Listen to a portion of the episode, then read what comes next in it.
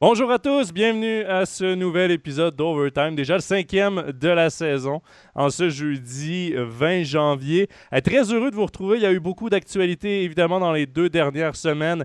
On va parler, oui, des joueurs suisses, mais on peut pas passer sous le silence le nouveau DG euh, du côté du Canadien de Montréal qui a été nommé en début de semaine et qui a rencontré la presse hier.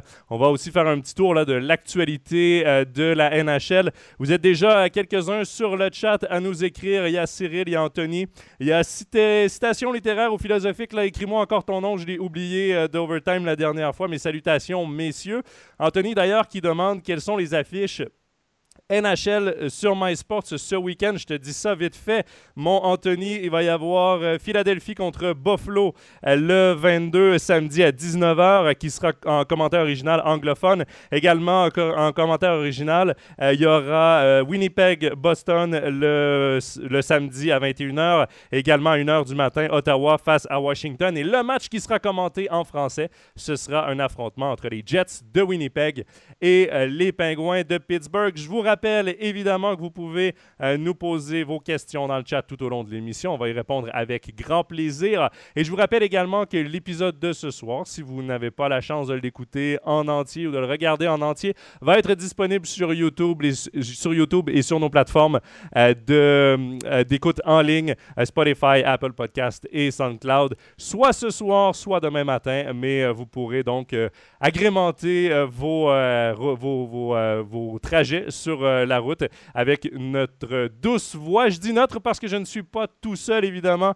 Euh, ce soir, j'ai à mes côtés euh, pour Overtime NHL Steve Huard. Salut Steve! Euh, bonjour, monsieur, on se connaît? ça fait bizarre, Steve, de t'avoir dans, ce, dans cet environnement Overtime NHL parce que pour les habitués de MacMatch, ton émission euh, sur Twitch et sur YouTube, j'ai l'habitude euh, d'y faire des apparitions pour parler de National League. Mais aujourd'hui, tu nous rends l'appareil et tu nous fais le plaisir donc d'être du côté d'Overtime NHL. Donc, je le rappelle, MacMatch sur ta chaîne Twitch, sur YouTube, c'est 3 à 4 lives par semaine? mardi, vendredi dimanche après-midi. Vendredi soir, c'est des avant-matchs. On parle avec tout le monde, on parle de hockey, on s'amuse, on a du plaisir. On prend une petite bière tranquille, puis on jase de POC.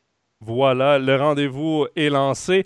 Euh, il y a Ludovic, merci euh, de nous avoir dit ton nom. Là. On prend ta question un peu plus tard dans l'émission. Steve, on va tout de suite attaquer avec les joueurs suisses. C'est l'habitude dans Overtime NHL. On commence par parler euh, des performances des joueurs suisses. On a reçu des questions d'ailleurs, mais avant les questions, on ne peut pas passer sous le silence la décision de Gregory Hoffman de revenir en Suisse dans les deux semaines là, entre nos deux euh, épisodes, évidemment, il y a eu beaucoup de choses qui se sont passées. Je retourne en arrière. Il y a deux semaines, on avait Stéphane Rochette et Laurent Antonioli qui nous annonçaient euh, que euh, Greg Hoffman était rentré au pays pour la naissance de sa petite fille. Petite fille qui se porte bien, qui est en santé. Et par la suite, quelques jours après, Grégory Hoffman, Steve, qui a décidé de rester en Suisse. Une décision qui, qui, en a fait sourciller quelques-uns au départ, mais quand même qu'on comprend parce que c'est des raisons familiales. D'ailleurs, je vous invite à lire la chronique de Stéphane Rochette sur nos médias sociaux euh, qui euh, mentionne que ça prend quand même du courage pour revenir en Suisse malgré le fait que tu as un contrat d'un an en NHL.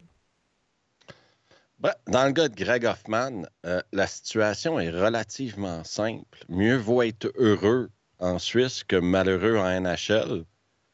Après, faut être honnête avec les gens et faut être honnête avec le public de hockey suisse. Sa décision aura des conséquences pour l'avenir de plusieurs joueurs suisses. Euh, vas-y. Ben, c'est vraiment là la question. C'est un peu là-dessus que je veux t'amener. Mais avant, parce que Fabrice pose la question comment s'est perçu aux États-Unis son retour en Suisse? Avant tout, Steve, je t'arrête. On va écouter une entrevue euh, réalisée par euh, notre collègue David Pietro-Nigro après le match de mardi. Donc, son premier à son retour à Zug. Il a marqué un but, obtenu une passe dans une victoire en tir au but. Et, euh, bon, David, le connaissant bien, a réussi à avoir une entrevue pour qu'il parle de son aventure NHL parce que il a un peu mis ça derrière, veut vraiment se concentrer maintenant sur Zug, a fait panoplie d'entrevues, mais nous, à Overtime NHL, évidemment, avec le temps, on était un peu coincés. Donc, on a décidé quand même de lui poser quelques questions. On va écouter, euh, premièrement, euh, son interview et on va réagir par la suite. Un mot pour Overtime NHL, le, cheminement euh, qui t'a mené à, finalement décider de quitter la, NHL Oui, il y a beaucoup de facteurs, je les ai expliqués. facteur familial. bien sûr que ça ne fonctionnait pas tout comme, comme je voulais. Et, et maintenant, c'est du passé, c'est derrière moi. je suis heureux d'être en Suisse de nouveau. J'ai une petite fille qui, qui est à la maison et, et je regarde l'avenir avec beaucoup de positif. Est-ce que tu crois que tu n'as pas vraiment eu ta chance en, en NHL aussi? Ça dépend. Euh, j'ai déjà dit plusieurs fois, ça dépend du rôle que tu donnes. Euh, c'est clair qu'il euh, y a de la concurrence, il faut il faut l'accepter. Après, avec un certain âge, il y a des choses qui se passent et, et on, prend, on, analyse des choses peut-être un peu différemment. c'est clair que j'aurais voulu performer d'une meilleure façon et avoir plus de, possibilités de me montrer aussi. Mais, mais voilà, la NHL, il n'y a pas de cadeau, il faut être prêt au bon moment et, savoir être performant quand, on t'appelle ce passage euh, de quelques mois, il va t'apporter des choses maintenant dans la suite de ta carrière? Bien sûr, bien sûr, il y, a, eu des bonnes choses, il y a eu des choses positives. Euh, euh, c'est clair que si on regarde, j'ai pu, jouer contre les meilleurs joueurs sur, les petites patinoires. c'est clair que c'est tout, un autre business encore. et il y a eu des belles choses. maintenant, c'est clair que ça a, été, plus court. si vraiment tout me manquait, je serais resté. Donc il y a aussi des raisons que je suis rentré en Suisse et, euh, euh, voilà. Euh, on, a, pu créer des belles choses avec Zoug la saison dernière. On va, on essayer de continuer de, s'améliorer avec, avec, nos rôles en tant que leader et puis aider les jeunes pour, pour continuer à faire progresser l'organisation. Voilà pour les propos de Greg Hoffman. je sais que Steve, tu n'avais pas le son dans tes écouteurs. Là, grosso modo, évidemment, euh, il revient sur son choix qui était familial, un rôle euh, qui, a pas, qui ne lui convenait pas nécessairement. Euh, il était souvent employé sur un quatrième trio. C'est dur de se faire valoir dans ces, dans ces circonstances pour un joueur du style de Gregory Hoffman. Par contre, dans le positif... Attends, attends. Par contre, dans le positif... Vas-y, Steve, vas-y. C'est la différence fondamentale entre un homme et un enfant. Quand tu as 19, 20, 21 ans, 22 ans, et que tu vas jouer en Amérique du Nord, tu as des comportements de gars de, cet âge-là. Gregory Hoffman, c'est un homme. Il y a une femme, des enfants. Il, il est fort probablement déjà millionnaire grâce au hockey suisse. Tes attentes ne sont pas les mêmes et surtout les attentes que Gregory Hoffman peut avoir face à lui-même. C'est un joueur qui fait la différence dans le championnat suisse depuis plusieurs années. Jouer sa quatrième ligne, lui, euh, il n'a pas connu ça depuis ses années à Davos ou même à Embry, je pense. Une décision familiale 100% d'accord avec ce qu'il a choisi de faire, Joe. Il n'y a pas de problème avec ça. Et je ne crois pas non plus que Gregory Hoffman doit être le porte-étendard du hockey suisse. Mais soyons 100% honnêtes, ça aura de l'influence sur des Simon Knack, sur des Théo Rochette, sur des Lorenzo Canonica, sur cette génération de joueurs-là qui devront vivre avec les conséquences que si vous, si vous venez me chercher à 28, 29 ans, vous êtes mieux de me faire jouer ces deux premières lignes. Mais Steve, est-ce que ça revient à la beauté du hockey suisse? Parce que c'est une ligue compétitive, c'est une ligue où tu peux gagner beaucoup d'argent, euh, c'est une ligue où euh, la qualité de vie, la qualité familiale est supérieure à ce qu'on peut avoir en NHL. Soyons francs, là, je veux dire, les déplacements, le plus loin que tu peux aller, c'est à Davos. Euh, il y a quelques équipes qui y dorment, sinon tu dors à la maison tous les soirs. Euh, moi, j'ai un défenseur québécois qui a joué à Zurich pendant quelques années, euh, qui me disait à son retour en Amérique du Nord, euh, qui a repris goût à jouer au hockey en Suisse. je pense que ça va être normal qu'à un moment, quand tu joues en République tchèque à 25 ans, tu reçois un appel d'une équipe de la Ligue nationale, tu y penses, OK, c'est peut-être pas le rôle que j'ai en République tchèque, mais je vais l'essayer. Par contre, en Suisse, quand tu as un niveau et une, euh, une place faite comme Grégory Hoffman, est-ce que ça vaut tant le coup de traverser pour, disons-le, euh, pourrir sur le quatrième trio? Parce que des chances, il y en a, il y en a eu, mais la, la mèche était courte. Là. Je veux dire, euh, rapidement, il était enlevé des premiers blocs. Elvis Merzlikins, qui a joué avec Gregory Hoffman à Lugano, est sorti dans les médias, je crois, de Columbus, pour dire J'ai rarement vu quelqu'un abandonner si vite. Moi, je dirais ceci. Euh, Gregory Hoffman, c'est pas euh, Kiprisov à... au Minnesota. Au Minnesota. C'est pas la même situation. Gregory Hoffman, j'imagine qu'en tant que joueur de hockey et en tant qu'adulte, a déjà défini dans sa vie ce qu'il aime, ce qu'il aime pas, ce qu'il veut, ce qu'il veut pas. Et je parle pas juste du joueur de hockey, mais de la personne. Les valeurs fondamentales qui te définissent en tant que personne. Gregory Hoffman n'a plus rien à prouver à personne depuis plusieurs années déjà en Suisse et arriver à être traité comme un joueur de deuxième zone en Amérique du Nord, c'est pas facile. Gregory Hoffman, s'il aurait dû réussir en NHL, c'est il y a cinq ou six ou sept ans, selon moi. Et en aucun cas, est-ce que j'enlève de la valeur? Déjà, jouer un match en NHL, c'est un exploit. Oui, c'est quelque chose, oui, tout à fait. OK? Gregory Hoffman, s'il aurait été stagé, comme on dit, mis dans une situation pour réussir, aurait très bien pu réussir en NHL. Parce que il y a toutes les qualités, le size, le speed, euh, euh, le, gabarit, la vitesse, le tir, ça aurait pu devenir un très bon spécialiste d'NHL. Soyons honnêtes, il y a un prix à payer. Et devant lui existaient des joueurs avec des contrats de 4, 5, 6 millions par année. Un coach ne va pas se mettre ces gars-là à dos pour sauver, pour Gregory Hoffman qui fait euh, quoi, 2, 2.1, 1.6 par année? Je vais dans le chat euh, vite fait, mon Steve, parce que euh, je partage totalement ton avis. Euh, mais le chat aussi, euh, il y a Ludovic qui dit concernant Greg Hoffman, je comprends totalement son choix. Pour bien jouer, il faut être épanoui dans sa famille. Pour un professionnel de ce sport, le facteur hockey est important, mais celui de la famille est capital. Un choix, on ne peut plus respectable. Difficile d'être un rookie à 29 ans. Ça, ça, rejoint exactement ce que tu disais. Il y a Fabrice aussi qui dit s'il était français ou italien, il ne serait pas revenu. C'est surtout que le niveau financier de notre championnat est élevé. Exactement. Ça revient à tant mieux pour la Suisse d'avoir un championnat si attrayant. Non, pas broyer parce que Grégory Hoffman fait de l'argent en Suisse. Ça, c'est peut-être une des raisons aussi, parce qu'on s'entend que les playoffs pour euh, Columbus, on oublie ça. alors que quand il regardait ici à Zug, il parlait à ses anciens coéquipiers. Euh, l'équipe est deuxième au classement. Euh, s'en va vraisemblablement vers une autre une défense de titre. Du moins, les playoffs sont dans la mire et c'est presque assuré. en voyant Zug avec Hoffman dans le line-up. Je préfère avoir Hoffman dans le line-up qu'un cinquième étranger. Personnellement, là, Hoffman, c'est dur d'avoir son niveau. Il est meilleur que Klinberg, ça c'est certain. Voilà. Donc, Et euh, il rend Kovar meilleur, et il rend Simeon meilleur, et il rend etc. et moi, j'ai une dernière question par rapport à Hoffman.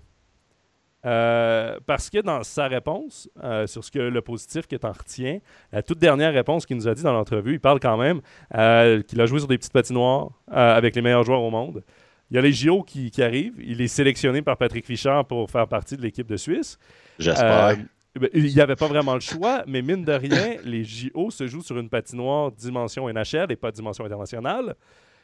Du coup, euh, ça, c'est pas 24 matchs d'expérience mis à la poubelle. Ça pourrait grandement aider l'équipe de Suisse parce que ton meilleur attaquant reste Grégory Hoffman. Et il a l'expérience des petites patinoires. Après, ça dépendra toujours du rôle que euh, Patrick Fischer décidera de lui donner. On sait que dans le passé, on a déjà vu des matchs où la Suisse perdait par un but et que Grégory Hoffman avait deux mains sur son bâton en attendant son tour. Euh, on sait que Patrick Fischer l'a mis souvent sur un quatrième bloc.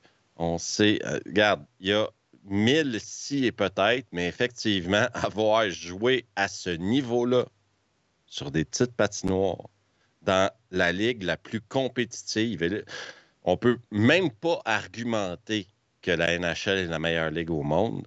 Mais non seulement c'est la meilleure, mais c'est la plus compétitive. Gagner des matchs en NHL, c'est pas facile. Chaque soir est un nouveau défi. C'est sûr qu'il revient un meilleur joueur de son expérience. C'est clair, net et précis.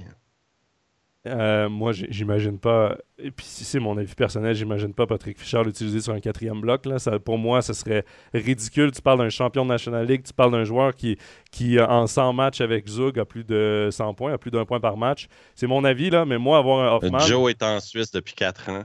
Euh, soyez indulgent avec lui.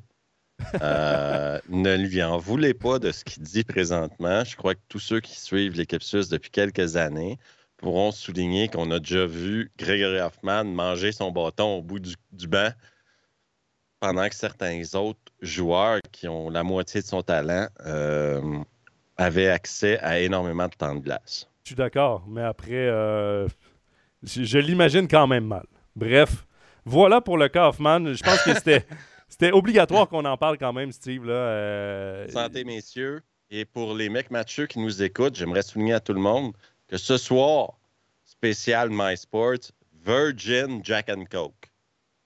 Donc, euh, tu bois du coca. C'est ce qu'on comprend. Santé, euh, santé, mon style. Merci beaucoup d'être à l'émission. On va poursuivre maintenant parce qu'on a reçu quelques questions euh, avant l'émission, donc sur notre post qu'on a mis ce matin. Il y a Jonathan Camponovo qui nous a demandé trois questions par rapport à des joueurs suisses. Euh, donc, on va faire le tour et ensuite, on ira vers l'actualité, euh, si vous nous le permettez. Évidemment, euh, sa première question, Steve. Bilan du premier mois en NHL de Yanis Moser. Moser, que moi, moi-même, j'ai été le premier surpris à ce qu'il joue en NHL cette saison. Je le voyais se développer en AHL, apprendre vraiment les rouages du hockey nord-américain là-bas. Finalement, les blessures ont joué en sa faveur. Jacob Chikron, euh, qui est le premier défenseur gauche du côté de l'Arizona, est blessé depuis un petit moment.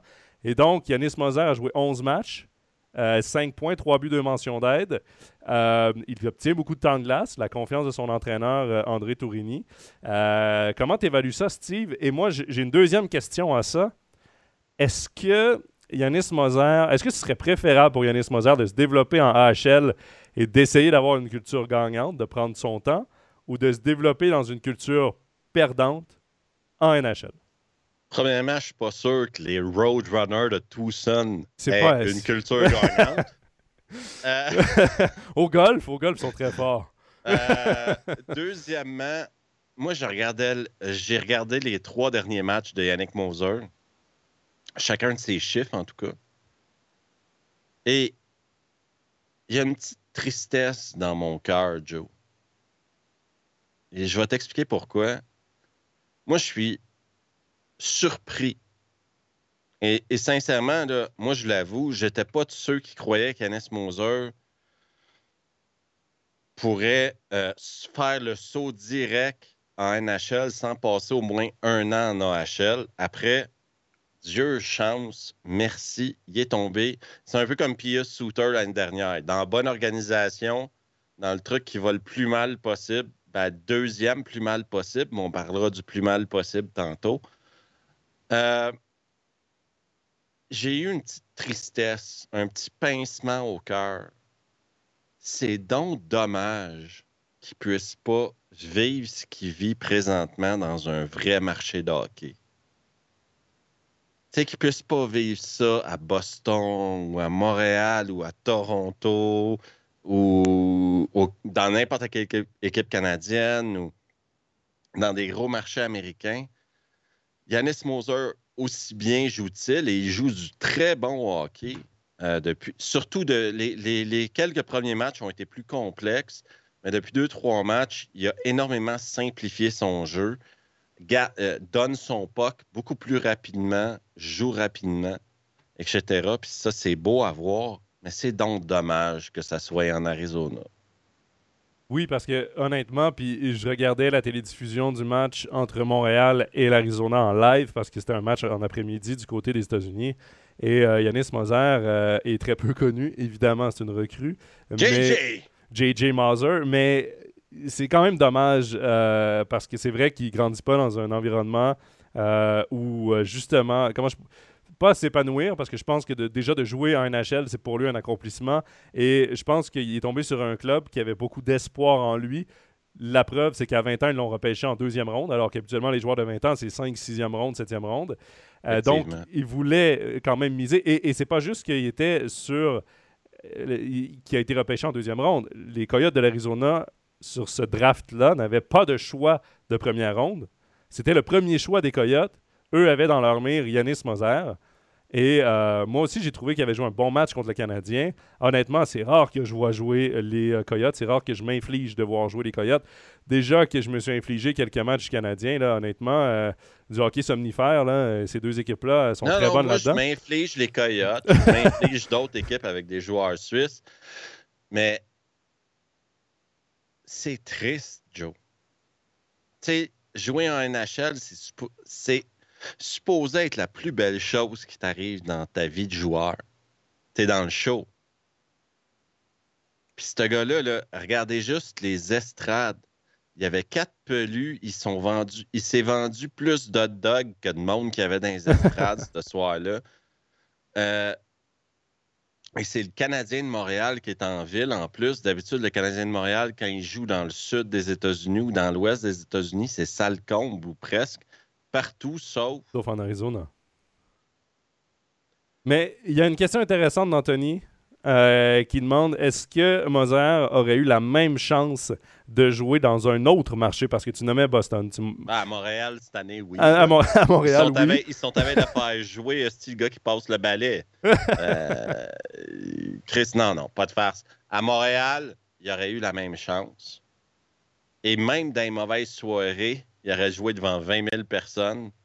Euh, on parlerait de lui à, tuer, à tous les jours à Montréal présentement parce qu'on dirait The Great Swiss Hope.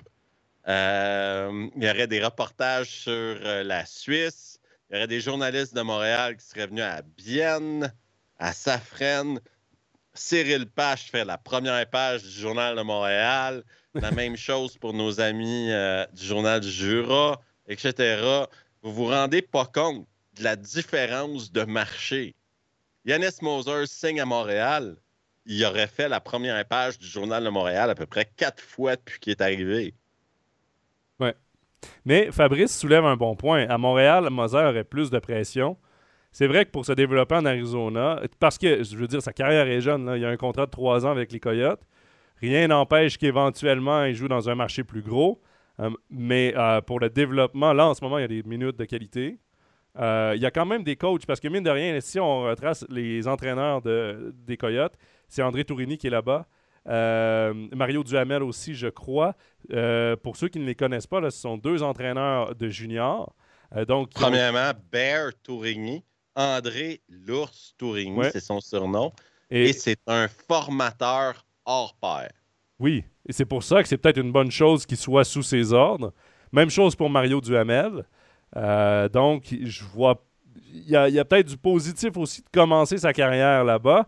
Euh, il y a Ludovic dans le chat qui dit euh, bon, évidemment, peut-être que si Yanis Moser jouait dans une équipe de plus gros calibre de NHL, il aurait par effet domino beaucoup moins de temps de jeu, évidemment. Mais pensez-vous que Moser va faire une carrière à la Romagnosi Personnellement, j'en doute. Moi, j'aime pas cette comparaison-là. Je déteste cette comparaison-là. S'il vous plaît, Romagnosi a gagné un trophée Norris. Romagnosi fait partie des 10 meilleurs défenseurs de la Ligue nationale.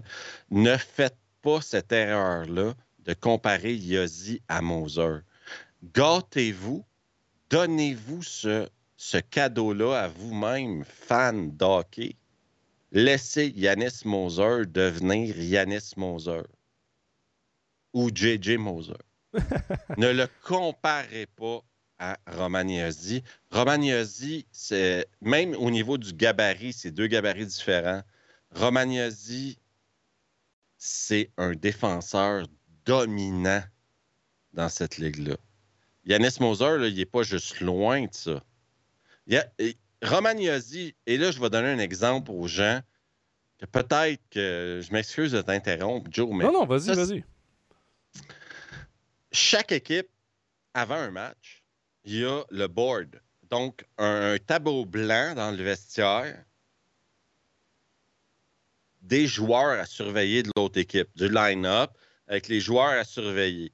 Je vous garantis à 127% qu'il n'y a pas une équipe qui joue contre Nashville, qui n'a pas le 59 d'entouré avec trois croix. Laissez-les pas patiner avec le puck, s'il vous plaît.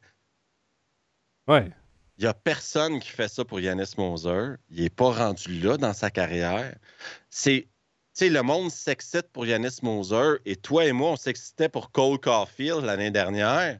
Je pense que je m'excitais plus que toi, Steve. Euh, oui, tu t'excitais pas mal plus que moi. non, mais je disais qu'il fallait lui laisser le temps. faisons un parallèle. Cole Caulfield est arrivé en playoff à Montréal l'année dernière. Il a connu des playoffs incroyables. Cette année, à chaque fois qu'il touche au pas, il tombe sur le cul. Pourquoi? Parce que c'est la NHL. Les équipes s'adaptent. Les équipes comprennent ce qu'on doit faire. C'est pas, c'est pas euh, euh, la ligue euh, du foin puis de la vache tachetée du vendredi soir. La journée où Yanis Moser va devenir dominant, les 31 autres équipes de NHL vont avoir un plan de match contre lui. Et c'est là où Roman s'est adapté et que les autres équipes n'ont pas été capables de, de le bloquer parce qu'il s'en va encore vers une saison de Norris. Ça Et montre là- tout son talent. C'est ça, mais on ne va pas mettre ce poids-là sur le dos d'un kid sur JJ. On va pas faire ça JJ, Joe. Mais, mais même, il y a Fabrice qui dit euh, Moser est plus proche de Yannick Weber que de Roman Yossi. J'aime pas le jeu des comparaisons personnellement parce que autant j'ai vu Yannick Weber jouer, autant là j'ai vu Yanis Moser. J'ai quand même porté beaucoup attention à comment à sa game, euh, surtout contre le Canadien. Euh, J'aime pas le jeu des comparaisons. Tu le dis très bien, laissez Yanis Moser devenir Yanis Moser, puis on verra son plafond est où.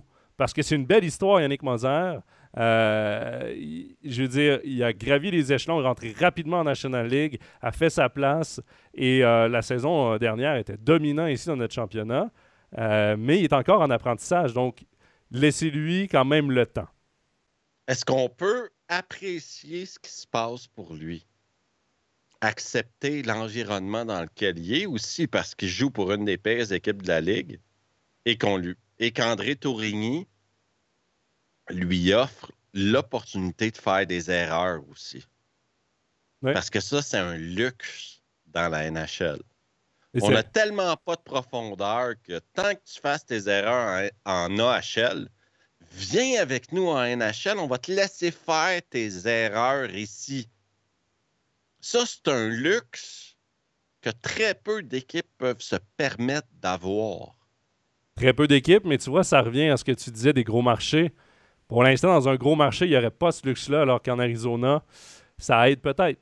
Parce qu'il y a ce luxe-là avec un entraîneur qui comprend comment le développer aussi, puis qui doit avoir une vision pour son JJ. Pour, pour les Suisses qui écoutent et qui ne savent pas c'est qui André Tourigny, André Baird Tourigny, c'est aussi le gars qui a développé Marco Rossi. Quand Marco Rossi est parti de la Zurich pour aller en Amérique du Nord, il s'est retrouvé à Ottawa. Son coach, c'était André Tourigny. Et il a appris à hein, Marco Rossi de jouer la game de haut en bas. Avant que Marco Rossi parte pour Ottawa, il n'était même pas considéré comme un top 100. André Tourigny a fait un travail incroyable avec lui pour qu'il sorte au deuxième, au douzième, je crois, à, à Minnesota. Et, et déjà, il était classé beaucoup plus haut. hein? Oui, parce que le monde a peur de son gabarit. Oui. Ça, c'est un autre point dans le junior. euh, cette question-là se pose un peu moins. Et je te dirais même que euh, J.J. Moser pourrait prendre 5-6 kilos, personne s'en plaindrait. Non. Et, et probablement que c'est là-dessus qu'on va travailler cet été parce que, mine de rien, les joueurs sont euh, suivis par des préparateurs physiques. En saison régulière, impossible pour un joueur de prendre 5-6 kilos. Tu joues et tu t'entraînes tellement rapidement que la masse musculaire, tu ne peux pas en gagner pendant la saison, Steve. C'est impossible. Par contre, l'été, euh, des fois, il y a des petits miracles. hein. Des fois, il y a du Mais il n'y a 10-15 pas de livres qui se prend. au hockey. Mais euh, les, gars prennent, les gars prennent 7 kilos de muscle en 3 mois, mais c'est à cause de leur shake au beurre de peanut. Non, mais Steve, par contre, un 2 à 3 kilos pour un gars avec le physique, la grandeur de Yanis Moser, ce serait raisonnable. Et déjà, il y aurait un petit peu plus de poids. Puis s'il continue à, grandir comme ça, euh, c'est parfait. il y a Anthony qui dit sauf euh, Phil Kessel. Ouais, lui, c'est pas du muscle qu'il prend par contre. Phil Kessel. Euh, Phil Kessel, lui, c'est des shakes au hot dog. voilà. Phil Kessel, c'est, son surnom, c'est Big Sexy. mais après, si tu es capable de mettre des buts comme Phil Kessel, il n'y a personne qui va te demander qu'est-ce que tu fais l'été. Mais pour vrai, et, je vous invite à aller l'écouter si vous en avez la chance, La Poche Bleue a reçu euh, Anthony Roussel, je crois, la semaine passée ou l'autre. Et euh, il parle justement de Phil Kessel. Euh, c'est magnifique, c'est hyper intéressant. Ce gars-là est dans un monde complètement à part. C'est un naturel, il faut le dire. C'est un shooter incroyable. Il a tellement de talent. il a tellement de talent, ça compense pour tout le reste. Mais il prend des, euh, des bonbons, des Sour Patch. C'est des bonbons, je sais pas si ici ça existe, mais en, Amérique ben du Nord, on a ça. Sour Patch, c'est des bonbons sûrs. C'est des bonbons sûrs. Euh, et, c'est une marque très connue en Amérique du Nord, les Sour Patch. Et à chaque fois qu'il prend l'avion, il y a ses sacs de Sour Patch et il mange des, euh, des, des, bonbons comme ça. c'est vraiment à l'antipode de ce qui se fait en NHL aujourd'hui mais euh, c'est euh, la beauté de Phil Kessel. Il y a Quentin qui dit qu'il joue pour une des pires équipes de la Ligue en parlant de Moser. Euh, est-ce qu'il joue au Canadien? Non, il joue pour moins pire que le Canadien. Son équipe a quand même signé 10 victoires cette saison. Le Canadien est la seule qui n'a pas 10 victoires cette saison. je pense que ça va venir ce sujet. Ça va venir, ça va venir, Steve. bon, on a quand même parlé de Romagnosi et on va faire un parallèle avec le match des étoiles, le All-Star Game, euh, parce que je reviens aux questions qu'on a reçues de Jonathan. D'ailleurs, qu'on remercie le Jonathan et Kevin Buffard qui nous ont envoyé euh, leurs questions euh, d'avance. Je ne sais pas s'ils sont présents sur le chat, mais au moins, ils nous ont fait part de leurs questions. Et nous verrons en rediff. Et voilà, en rediffusion. YouTube demain. Exactement. il nous demandait, Roman Yazzi n'ira pas au All-Star Game. Est-ce qu'on peut vraiment encore parler d'une All-Star Game? Absolument pas. Absolument pas. Et euh, je, Steve, là, je prends. Euh, Vas-y, je te donne deux minutes, vide-toi le cœur, mon Joe.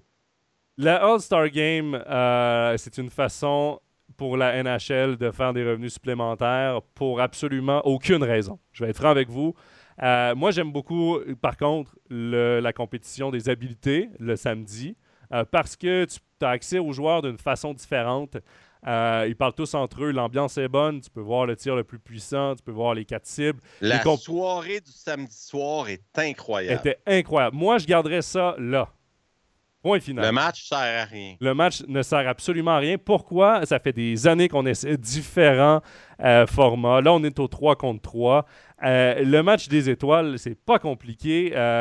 on veut avoir un représentant par équipe parce qu'on ne veut pas cracher, par exemple, le Canadien de Montréal, est-ce qu'il aurait mérité d'avoir un représentant cette année, oui ou non? Pas du tout. Mais Nick Suzuki va y aller. Que tu me poses ou c'est quelque chose que tu as besoin de te satisfaire en disant non? Écoute, non, mais je pense que poser la question, c'est y répondre. Il n'y a pas sa place là. Romagnosi n'y est pas, par exemple. Mais la Ligue nationale veut un représentant par équipe. Pourquoi? Pour les droits télévision. Parce qu'on ne peut pas se passer des revenus que le Québec crée avec les droits télé de, du All-Star Game. Joe, laisse-moi mettre une parenthèse. Vas-y. C'est plus, plus large que ça. Euh, Le All-Star Game euh, est créé à la base pour la satisfaction des sponsors et surtout des sponsors locaux. Donc, des sponsors locaux comme Montréal, Ford, euh, etc., veulent, veulent pouvoir prendre une photo avec Nick Suzuki. Euh, la même chose sur d'autres équipes, mais on a dû élire Nazem Kadri, euh, le nombre de joueurs, Romagnosi n'est pas là. moi, j'adore le concours d'habileté. C'est un super spectacle et c'est vendeur pour le hockey. Mais le match en tant que tel, c'est horrible. C'est comme le Pro Bowl au foot, au football américain.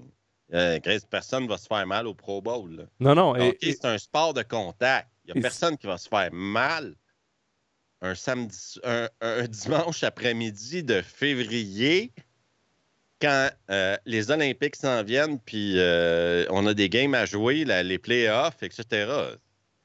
Et, Steve, le, tu parlais du Pro Bowl. Le Pro Bowl, c'est le All-Star Game de la NFL pour ceux qui ne connaissent pas, donc le football américain. Euh, eux, ils font entre le Super Bowl et les demi-finales. Donc, les joueurs qui n'ont pas joué depuis des semaines, qui n'ont pas participé aux playoffs, par exemple, jouent le Pro Bowl. Ça fait trois semaines qu'ils sont en congé.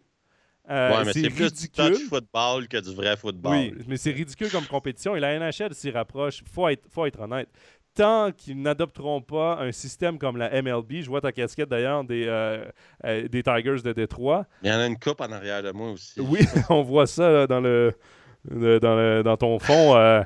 Et tant qu'on n'adoptera pas le système de la MLB, donc du baseball majeur, qui est de donner une importance au match des étoiles, l'équipe qui gagne a l'avantage du terrain lors de la finale parce que c'est euh, l'américaine contre la nationale, donc les deux conférences qui s'affrontent. Tant que la NHL ne dira pas c'est l'association de l'Est contre l'association de l'Ouest, le gagnant a l'avantage de la patinoire en finale de la Coupe Stanley. Ça, ça veut quand même dire que tes deux premiers matchs sont à la maison. Ça veut quand même dire que s'il y a un match numéro 7, tu es à la maison. Il y aurait de l'enjeu.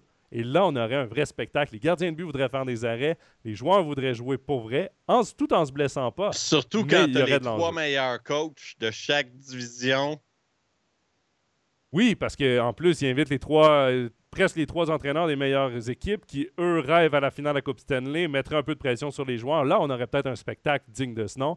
Mais moi, le All-Star Game, et, la preuve est faite, Roman Yossi n'y est pas. J'ai commenté le match la semaine dernière, Boston contre Nashville. Pour ceux qui ne l'ont pas vu, euh, encore une fois, Roman Yossi était un des seuls en première période qui créait quelque chose pour Nashville. En deuxième période, finalement marque en troisième période. Euh, ce gars-là est partout sur la patinoire. C'est un vrai All-Star. C'est la définition même d'un All-Star Romagnosi pour la NHL. Et euh, il s'y retrouve un pas. Un joueur de franchise. C'est un joueur de franchise.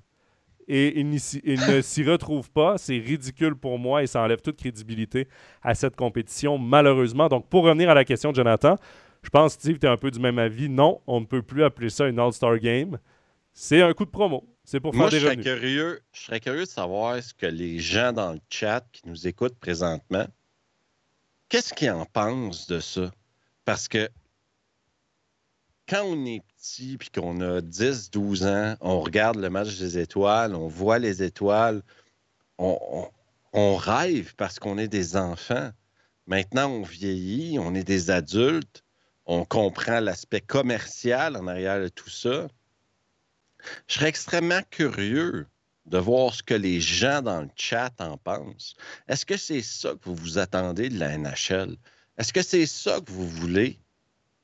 Quand vous regardez un match, tout le monde est d'accord pour dire que la soirée du samedi soir, c'est les skills, puis les meilleurs joueurs qui font les choses meilleures. Puis cette année, il va encore avoir deux, trois filles qui vont venir, etc.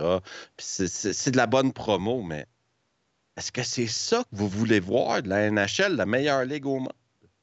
Les meilleurs joueurs qui se font des passes, qui n'ont pas un, body check, qui a pas. Euh, il se passe rien. C'est du hockey bago-bago de la ligue du vendredi soir à Lausanne. Est-ce que c'est ça que vous souhaitez? de la meilleure ligue au monde? Je serais curieux de savoir ben, ce que les gens en pensent. Écoute, tu as invité les gens à participer. Euh, Anthony dit le Skills Games, c'est génial. les matchs, c'est bof. Euh, Cyril qui dit J'aimais bien quand c'était l'Ouest contre l'Est à 5 contre 5, euh, mais maintenant ça ne veut plus rien dire. Jean-Philippe qui dit Les habiletés, oui, mais le match, tout le monde s'en fout.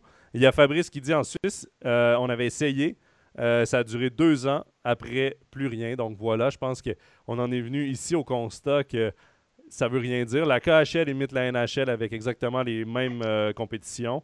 Et euh, moi, je suis pas un grand fan euh, du match des étoiles. Du concours d'habilité à 100%, je mettrais que ça. C'est pas compliqué. C'est un super divertissement. Oui. Et, Aller voir un film Marvel où c'est que tu as Iron Man qui garoche des trucs, fantastique. Aller voir un match, aller voir le, le derby des étoiles où ils font leurs skills et tout, fantastique. C'est beau à regarder. Et, quand tu invites des personnalités, je retourne un peu en arrière pour ceux qui ont vu les Skills Games. Euh, Alex Ovechkin à Montréal avec son, petit chapeau, ses lunettes de soleil, ses deux cannes, euh, qui va marquer, qui donne vraiment le spectacle. Euh, Piqué Souban en Caroline, qui avait échangé son maillot avec le représentant de la Caroline pour se faire applaudir. Quand tu amènes des personnalités comme ça, ça te donne droit d'admirer ce qu'ils sont comme joueurs, mais ce qu'ils sont comme personnes aussi, d'avoir l'impression d'avoir accès à des joueurs qui normalement on n'a pas accès ou qui sortent la cassette en entrevue, qui vont de commentaires bateaux, qui ne veulent absolument rien dire, mais que c'est tout ce qu'on a accès. Maintenant, les réseaux sociaux donnent cette proximité, mais de les voir sur une patinoire devant la foule et donner le spectacle, ce qu'ils ne peuvent pas faire en match, ça, c'est l'essence même de la Star Game. Mais le match en tant que tel, C'est c'est le problème fondamental du hockey. Les meilleurs joueurs ne jouent pas pour les meilleures équipes. Le hockey reste fondamentalement un sport d'équipe. Un ou deux joueurs ne font pas la différence sur les résultats d'une équipe. Allez voir ce qui s'est passé cette semaine à Edmonton. Autant le talent est important, autant au hockey, faut savoir faire la différence entre le talent et le spectacle et la victoire. Les bonnes équipes n'ont pas forcément les meilleurs joueurs, malheureusement. Euh, il y a Fabrice qui dit Mais est-ce que les joueurs aiment le All-Star Game? Car ça doit être plaisant pour eux de rigoler sans réelle compétition et se rencontrer. Ben oui. Oui et non. Oui et non, Steve, parce que combien de fois tu vois des joueurs là, qui off euh, on a des petits euh, on a des petits mots de tête, euh, protocole, commotion cérébrale Non, pour essayer d'éviter. parce que l'équipe a décidé d'aller passer deux semaines à Cancun. Ou, oui, ou la famille, ou la famille. ou la famille Et- d'aller passer deux semaines au Caïman. Et Ovechkin l'a fait, je pense que Crosby l'avait fait aussi, Carey Price, qu'il faut comprendre aussi. Puis le meilleur exemple sera le Canadien de Montréal cette année. Le Canadien de Montréal a eu plusieurs matchs reportés. Là, va jouer un mois de février hyper occupé, un mois de mars hyper occupé.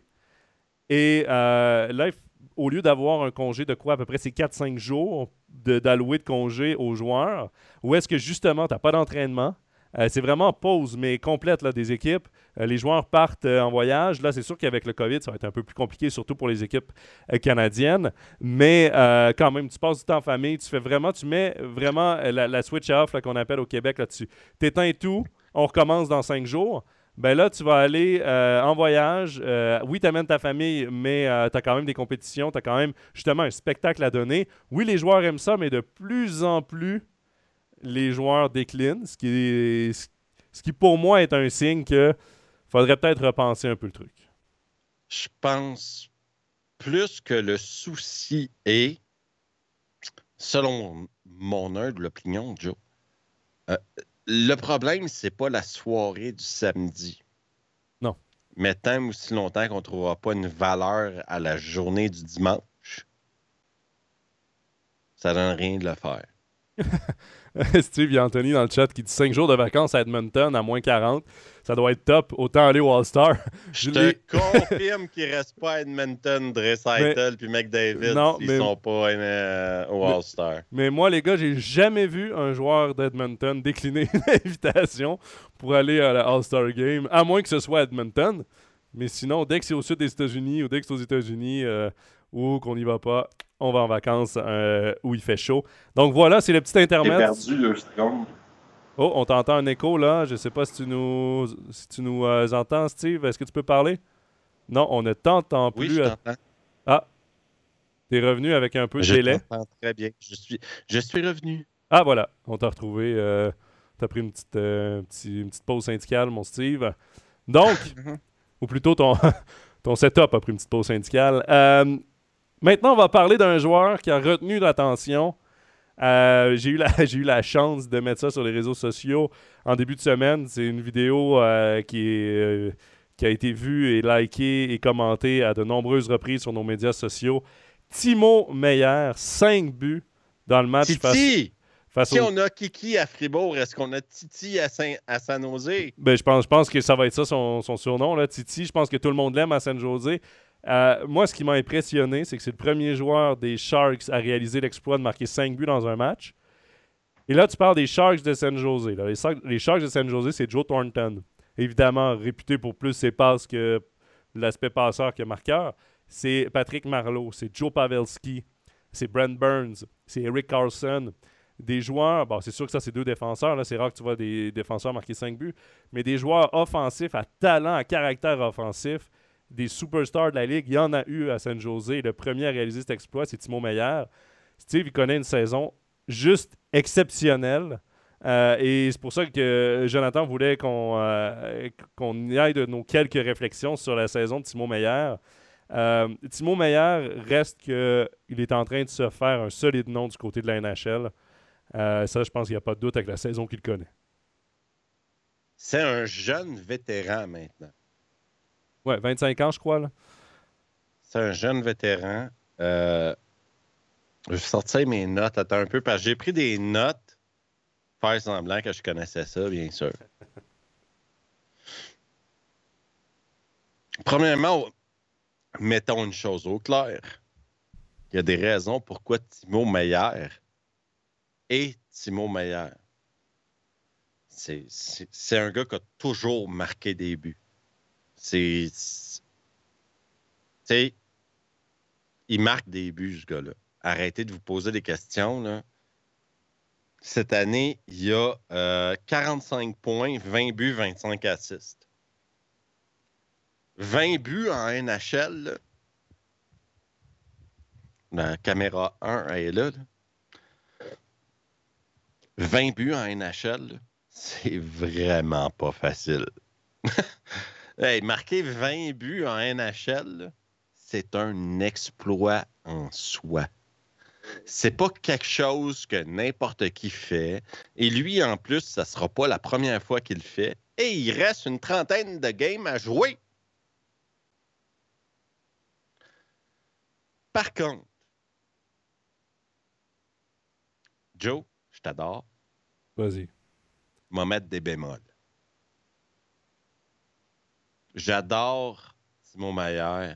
Ça me brise le cœur de ne pas voir surtout avec le succès que les Suisses connaissent présentement en National League, en NHL, ça me brise le cœur de ne pas voir les Suisses compétitionner pour une médaille à Pékin dans un mois. Ça me brise le cœur.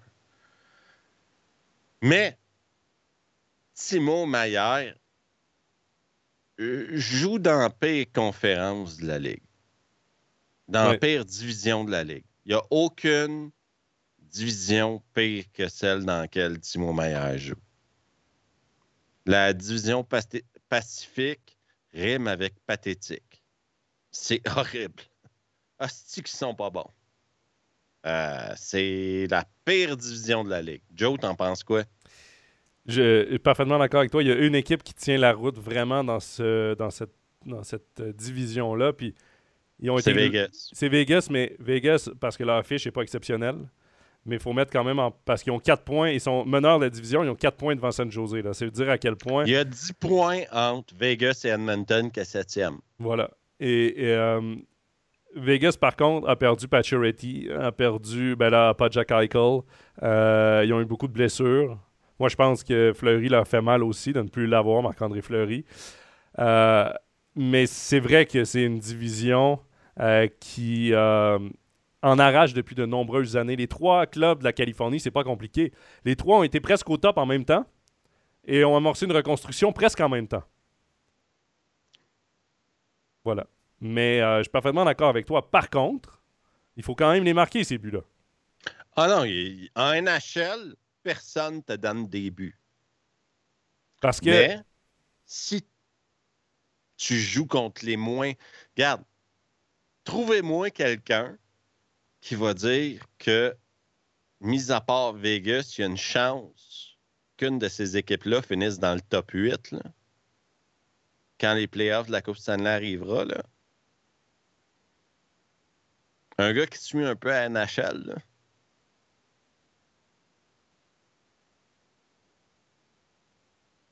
Parce que Steve, c'est quand même.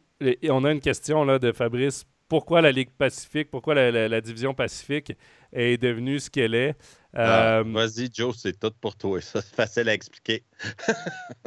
les équipes sont en reconstruction en même temps. Jean-Philippe l'explique très bien. En fait, euh, c'est hyper facile. Euh, les, Souvent, on parle d'une fenêtre. Est-ce que la fenêtre existe ou non? Je ne sais pas. on parle d'une fenêtre pour gagner la Coupe Stanley. Les Kings de Los Angeles, ils sont arrivés deux fois. Les Sharks de San Jose sont allés en finale de la Coupe Stanley. Anaheim, ça date un peu plus leur Coupe Stanley. Évidemment, c'était dans les années Getzlaff Perry. Euh, mais euh, ça a été long parce qu'il y avait des équipes compétitives, donc ça a été long avant qu'on amorce un nouvel ère. Ce qui fait que les joueurs vieillissent, deviennent moins performants, on les échange, on espère que les joueurs se développent bien. Et là, les trois équipes ont des jeunes qui se développent bien. Mais dans deux, trois ans, on parlera peut-être d'une des meilleures divisions de la Ligue pour le Sauf moment. Vancouver, qui semble être incapable d'entourer Elias Peterson, Hughes et... et... j'aurais le goût de dire aussi euh, Même le Edmonton. de Vancouver euh, et Edmonton, non, mais regarde, à un moment donné, Joe, tu m'appelleras pour on fera une heure sur Edmonton. Je sais plus quoi dire sur Edmonton, c'est une honte. Puis non, c'est pas vrai. Dans dix minutes, on va parler du Canadien de Montréal puis j'utiliserai Edmonton comme exemple. Euh, il y a Fabrice qui rajoute il n'y a pas que la Californie, non. Mais ça a longtemps été les trois équipes de tête. Vegas s'est ajouté. Vegas qui, là, connaît peut-être sa pire saison en termes de chiffres. Mais les blessures. Ils sont quand même premiers. Mais ils sont quand même premiers. Les blessures les ont affectés. Euh, il y a Calgary qui ne connaît pas une mauvaise saison, mais ont cinq matchs de retard sur tout le monde parce qu'ils ont été touchés par la COVID. Et puis à Vegas, Eichel n'a pas commencé à jouer. Leur centre numéro un n'a pas joué une game encore. Exact. Donc, euh, eux, ça va venir, j'en suis convaincu. Calgary, c'est une bonne saison malgré tout. Euh, c'est pas risible. Vancouver, t'en as parlé. Et Edmonton, que dire sur Edmonton? Euh, là, on dévie, on dévie un peu. On, va en parler. On dévie un peu parce que euh, on, parlait non, de, mais de parce Timo. Ça a rapport avec Yossi. On, on, parlait de Meilleur, là. Euh, ça rapport ça a rapport avec tout ce qui se passe dans la division Pacifique. Oui. Tu sais, les Oilers d'Edmonton ont les deux des cinq meilleurs joueurs au monde présentement. Ils s'en vont nulle part. Mais Steve, tu m'as envoyé les deux. non, mais on est obligé d'aller là. C'est dommage là, on parce tombe dans le personnel. J'ai envoyé cette semaine des conférences de presse de Drazaitel et de McDavid euh, à la suite de défaites. Euh, je veux dire, c'est dommage parce qu'on les a pas, on peut pas vous les faire écouter. Si vous avez la chance d'aller sur les réseaux sociaux, c'est facile à trouver. Euh, Drazaitel qui répond de façon, comment dire, comme un gars qui est un des meilleurs joueurs au monde, qui comprend pas pourquoi son équipe gagne pas. Non, et, qui, qui, en est plus capable de répondre aux questions des journalistes. C'est pas compliqué. Il n'y a pas de réponse et il le fait très bien savoir aux journalistes. Et Connor McDavid, qui lui dit Je sais pas pourquoi, j'ai pas de réponse, je sais pas pourquoi.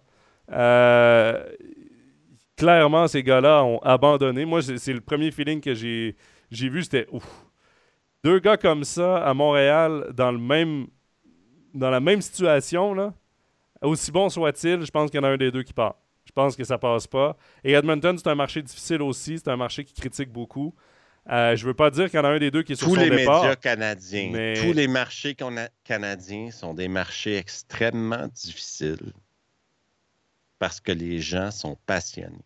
Mais à un moment donné, il va falloir qu'ils trouvent un, moyen en échangeant un des deux. Je sais pas.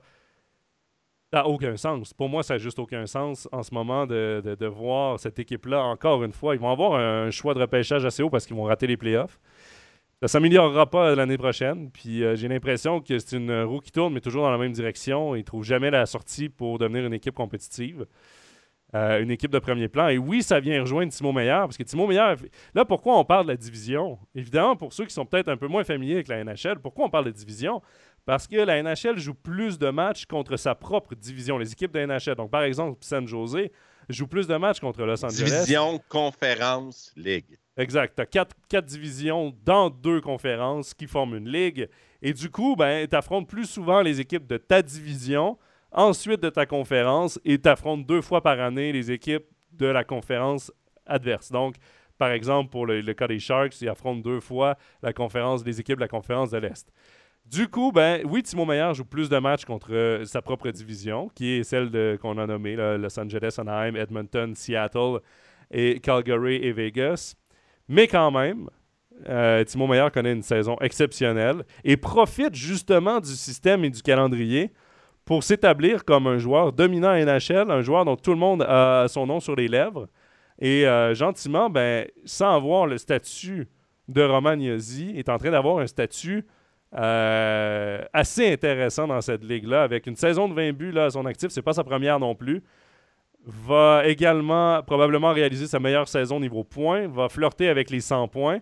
On prendra pas de pari, Steve, parce que ça paye jamais pour moi, mais va flirter avec les 100 points. Euh, donc, c'est une saison assez exceptionnelle. Et moi, je vous conseille pour ceux. Là, je sais que ce, week-end, on ne présente pas de match des Sharks. Mais pour ceux qui ont la chance de voir les matchs des Sharks, prochainement, on devrait en commenter aussi. Regardez jouer Timo Meyer. C'est vraiment un joueur dominant cette saison. Et le duo, moi, le duo qu'il fait avec Logan Couture, je trouve que l'un et l'autre sont inséparables. Couture est un, attaquant que j'adore, un attaquant responsable dans les deux sens de patinoire. Et on dirait que ça enlève cette responsabilité à l'ailier qui est Timo Meyer. Moi, c'est un peu comme ça que je le vois. Moi, je trouve Timo Meyer, bizarrement, depuis que Kane est parti, drôlement meilleur. Moi, je veux te parler d'un autre joueur. Je peux-tu? Vas-y, vas-y. Peux-tu te garocher quelque chose sa table comme ça un soir comme s'il n'y avait pas de lendemain? Vas-y, Steve. On a encore du temps. Euh, la NHL, c'est une ligue de spécialistes, OK? Oui. Puis un gars qui est en train de se trouver une chaise solide présentement en tant que spécialiste. On n'en parle pas beaucoup parce qu'il n'est pas flashy puis qu'il ne joue pas dans une très bonne équipe non plus. Mais Jonas Sigenthaler a une moyenne de 20,18 minutes par match. Je trouve ça hyper intéressant. Puis... En tant que défenseur défensif. On y a-tu trouvé sa chaise au New Jersey à lui, là? Mais c'est peut-être là. Il a joué quelques matchs avec Piquet Souban. Je ne sais pas s'ils sont encore alignés les deux ensemble. Non, pas tous les soirs, non. Pas tous les soirs, mais quand tu regardes les défenseurs du côté des Devils, il y a beaucoup de talent offensif. On peut penser aussi à Dougie Hamilton. Euh, et c'est peut-être là que c'est Thaler, on, on avait besoin d'un défenseur défensif. C'est peut-être là qu'on a qu'on a, a trouvé ce qu'on cherchait pour compléter des défenseurs offensifs. Euh, et, c'est tant mieux pour lui parce que c'est une équipe qui est en progression. Et s'il trouve sa niche dans, cette équipe-là, euh, c'est, l'idéal. C'est de trouver sa place dans une équipe comme, comme il le fait présentement.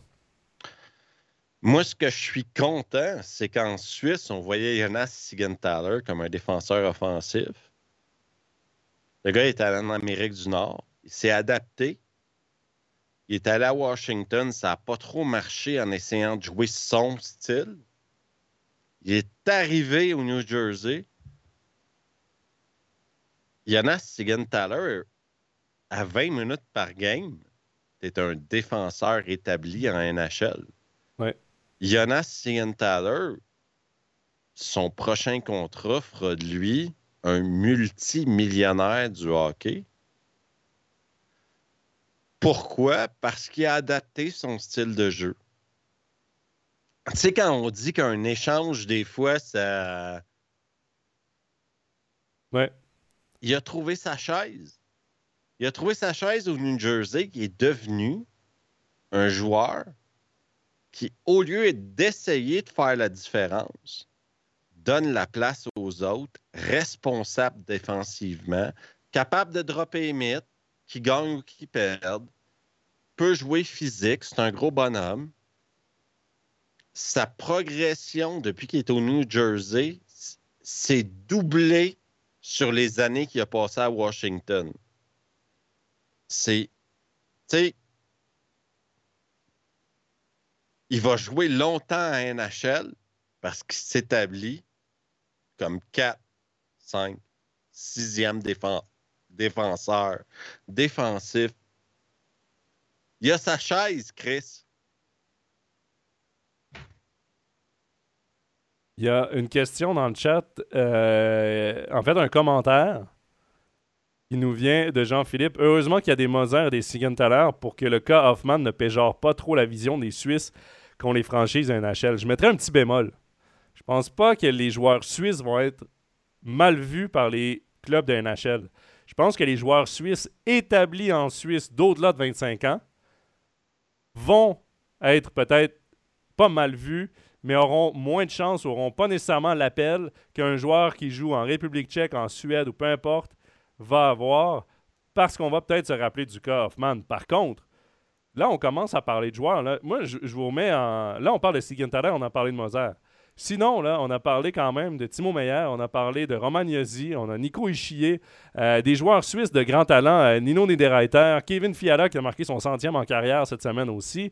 Euh, des joueurs suisses qui, ont du talent et qui ont, de la, qui ont une place en NHL, il y en a.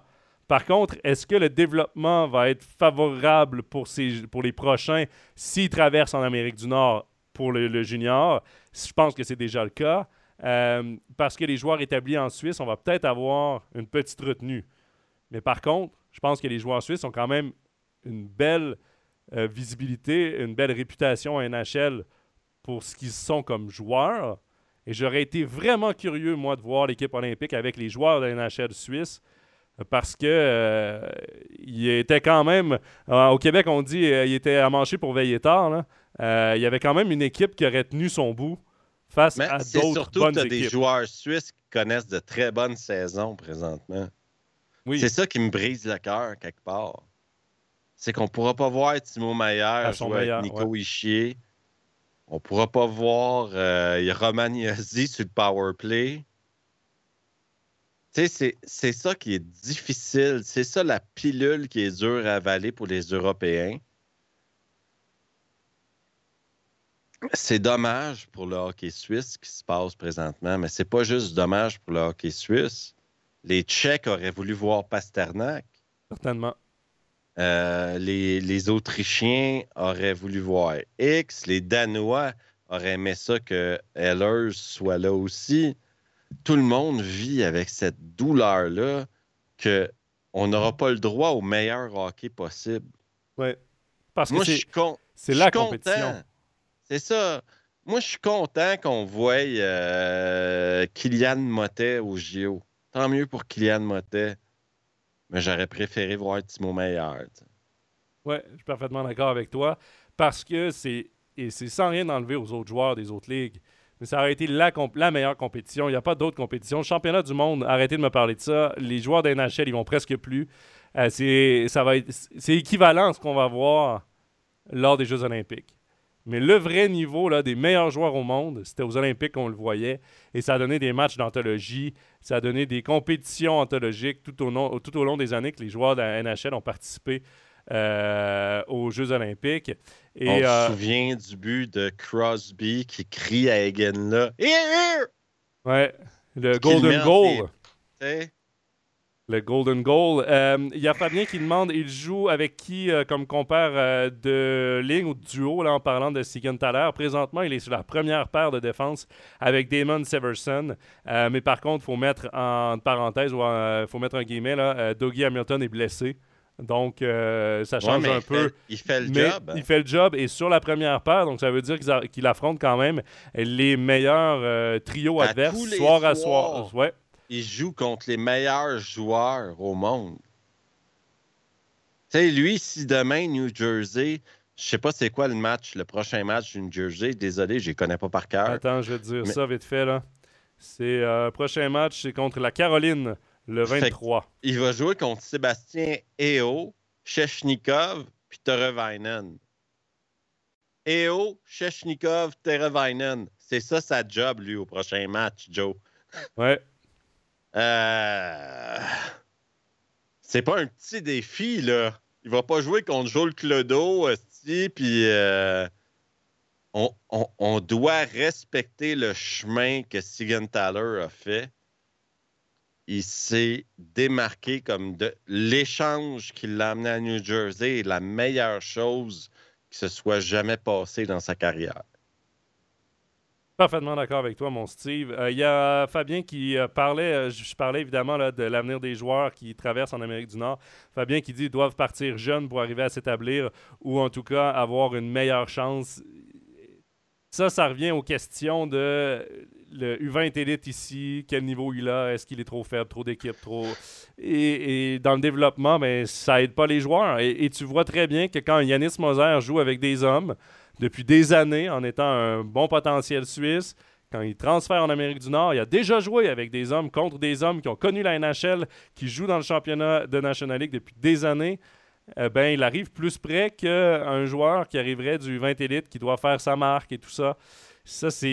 Il n'y a pas, d'univers dans lequel un joueur passe du U20 élite suisse à la NHL. Non, aucun. aucun.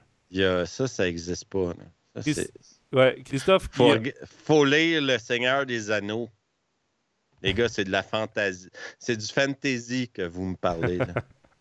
Euh, il y a Christophe qui demande est-ce que c'est pour cela qu'Hoffman est rentré en Suisse et en parlant des Jeux Olympiques? Je pense pas que c'est la principale raison.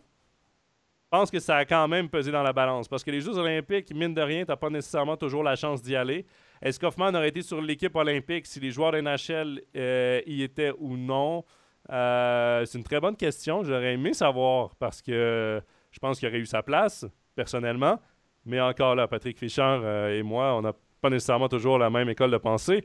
Euh, Fabien qui demande quelle valeur, dans le fond, aura la- une médaille olympique sans les meilleurs. Finalement, on n'a aucun tournoi Euh, international. Laisse-moi répondre à ça tout de suite. Vas-y, vas-y. Une médaille olympique, là, vous savez ce que c'est? C'est une médaille olympique. Peux pas enlever. euh, Arrêtez, là. Une médaille olympique, c'est une médaille olympique. Si tu en as une dans vie, si tu en as gagné une, si tu as fait les sacrifices pour t'y rendre, une médaille olympique, c'est une médaille olympique. Joe, à toi. C'est. Oui, parce que je, je, je vais un peu dans le même sens, qui dit finalement, on n'aura aucun tournoi international avec les meilleurs joueurs au monde. C'est triste. Mais quand même, euh, là, tu parles quand même des meilleurs joueurs qui jouent hors NHL.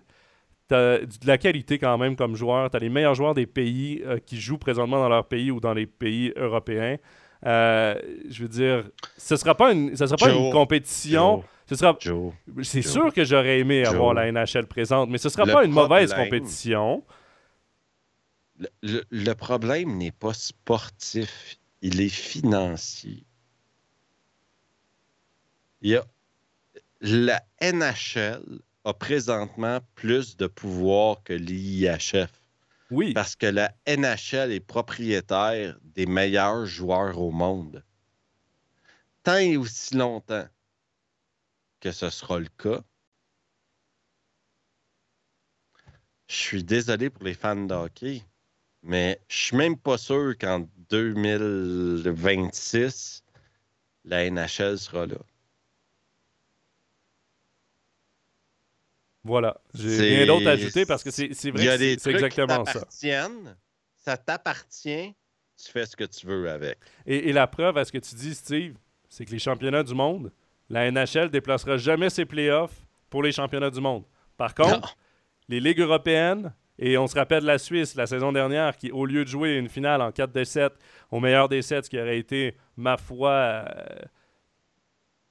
pour, au niveau du sport, là, pour l'intégrité du sport, pour moi, ça avait aucun sens qu'on joue au meilleur des 7 la première ronde, mais au meilleur des 5 les deux autres. Euh, pourquoi on a fait ça? Pour ne pas arriver en retard sur les championnats du monde, pour ne pas perdre des joueurs qui partent dans leur pays parce que les fédérations les ramènent.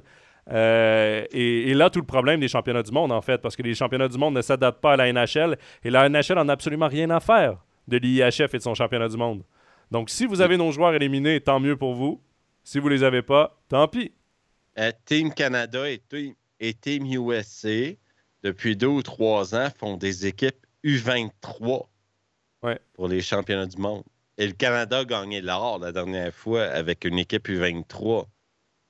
Qu'est-ce qu'ils font avec Crosby, avec Crosby, McDavid, Tavares, Stamkos, Dowdy. Euh, non, mais vous voulez un championnat international? Vous voulez une vraie Coupe du Monde? Le pouvoir ne doit plus appartenir à l'IHF, mais bien à ceux qui possèdent les meilleurs joueurs. Désolé de vous le dire. Je m'excuse. Non, mais ça revient un peu à la question de Fabrice. Comment peut faire l'IHF pour faire venir euh, la NHL soit aux mondiaux euh, à, la Spengler, à la Spengler Cup? Ça n'arrivera jamais si l'IHF ne s'adapte pas à la NHL, ça n'arrivera jamais.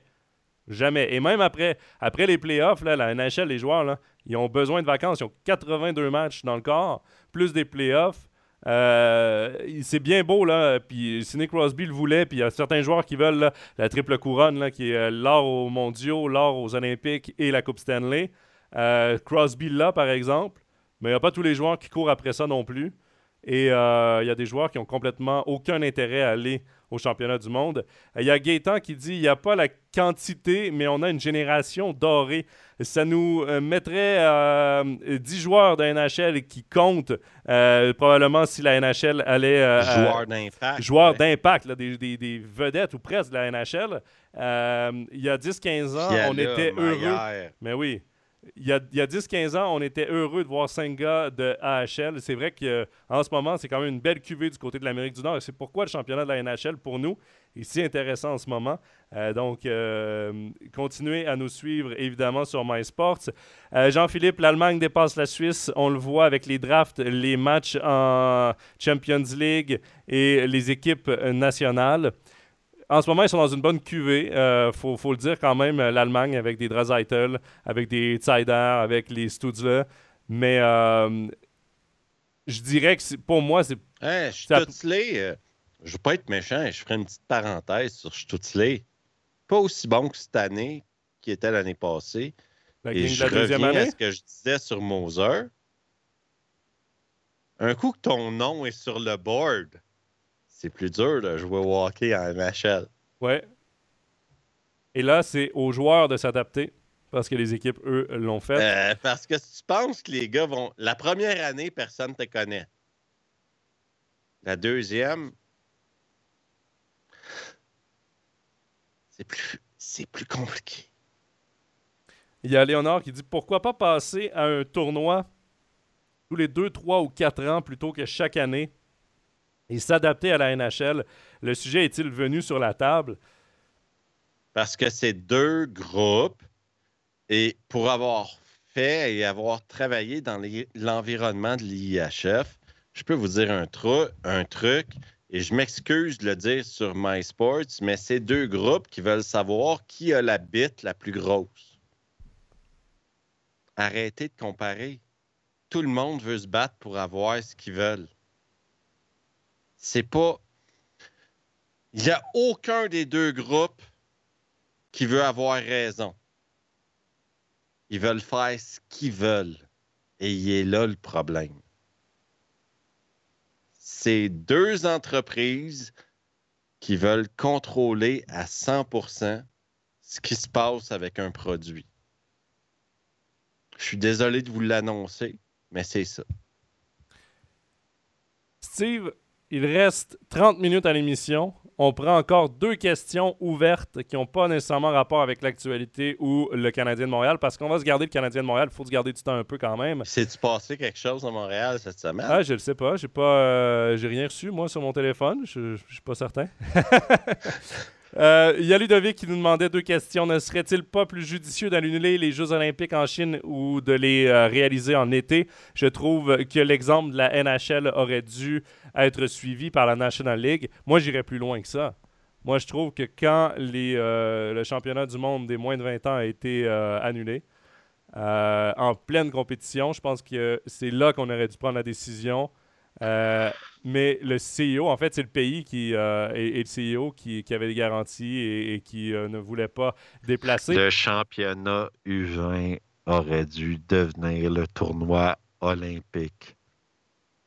Suis d'accord avec toi, Steve. Ça aurait été, honnêtement, ça aurait été une très belle compétition. où tu fais du U23 rendu là, si tu veux des joueurs, un peu des joueurs pros, euh, parce que tu as des pays qui euh, gagneraient à avoir des U23, ça aurait pu être euh, une solution. Mais oui, ça aurait dû le devenir parce que là, on parle de reporter le mondial M20 en août. Je sais pas pour vous, mais en août, seulement, je ne sais pas de vendre mon téléviseur à regarder les matchs. Peut-être que cette année, oui, parce qu'on les diffuse. Mais pour moi. non, mais on, on, regarde ça. Là. En août, les camps de NHL commencent début septembre quel joueur de 20 euh, ans qui a une chance? Les Suisse commence le 1er août. Les gants Suisse. Mais par contre, et, je ne suis pas inquiet qu'on va quand même envoyer les joueurs, mais si tu regardes les clubs de, NHL qui ont des joueurs de 20 ans, 19 ans, 20 ans, euh, qui peuvent participer, Owen Power, par exemple, qui va disputer son premier camp d'entraînement euh, avec les, les Sables de Buffalo, est-ce que les Sables libèrent à un mois du début du camp d'entraînement alors que c'est le plus beau prospect de l'équipe? Est-ce que les Sables ont le choix? Et ben, quand même, ils ont les droits, c'est une propriété de l'équipe. Donc, euh, après ça. Euh, Hockey Canada a légèrement plus de pouvoir que Suisse Ice Hockey. Oui. Parce que sinon, Tobias Geyser serait dans les huit défenseurs sélectionnés, apparemment. Euh, et pour revenir à sa question, euh, la question sur les Jeux Olympiques, la saison dernière, c'était Tokyo qui avait décidé de décaler les Jeux et non pas le CEO. Euh, là, la Chine assurait au CEO que non, il n'y aurait pas de problème, on a un bon système. On verra ce que ça donne, mais par contre, j'espère vraiment que les joueurs de notre championnat qui vont là-bas ne seront pas pris en Chine en quarantaine et ainsi de suite, parce que ce serait triste pour notre championnat à quelques matchs à peine du début des playoffs à plus ou moins un mois. Là, ça serait vraiment triste. Et sa dernière question, Ludovic, pensez-vous que le système de, la draft euh, pour les juniors pourrait être transposé au championnat suisse? Euh, si cela advenait, euh, des équipes comme Ajoie, Langnau ou Ambry auraient plus de chances de briller en National League. Qu'en pensez-vous? Non. Ça n'arrivera jamais. J'ai l'impression que ça n'arrivera jamais, Steve. Non, non, mais je vais expliquer aux gens parce que j'ai travaillé dans les mouvements juniors. Euh, les joueurs, à partir de l'âge de 15 ans, signent des contrats. Donc, ils appartiennent au club. Personne ne va donner rien à personne dans ce monde-là. Donc, ton idée est excellente, mais impossible. Parce que les joueurs, à partir de l'âge de 15 ans, c'est le modèle de foot. En Suisse, on a pris le modèle de foot et on l'a appliqué au hockey sur glace. À partir de l'âge de 15 ans, les joueurs signent des contrats de formation et appartiennent au club jusqu'à l'âge de 20 ans. Pas pas de temps et d'énergie là-dessus, ça n'arrivera jamais. Difficile d'être plus clair que ça. Merci Steve pour euh, ta réponse. Désolé. Désolé. Non, mais. Mais c'est il, ben, il y a un système en Amérique du Nord, de un, avec le plafond salarial, avec le partage des revenus, avec la draft, qui est fait pour que les équipes, même les plus pauvres, aient un espèce de cycle pour qu'on puisse revenir dans le haut du classement, pour que chaque marché ait des équipes compétitives, pour la santé financière des marchés de hockey et de la ligue et des équipes. Euh, ici, on a un autre modèle, un modèle qui est complètement différent avec les promotions, les relégations. Un modèle basé sur le foot. Exactement. Et euh, avant qu'on en arrive à changer ça, euh, moi, je vous rappelle le sondage qu'il y a eu l'année dernière parce qu'on voulait passer à 10 étrangers, enlever les licences suisses et tout ça. On n'est pas prêt d'amener, de, de, faire une, une, réforme complète du système de hockey suisse. Donc, moi, Marco crois Lehmann, à 20 ans, n'aurait pas été joué à Ajoie cette année parce qu'il aurait été repêché par Ajoie. Rappersville a payé toute sa vie des coachs pour le former, etc., etc.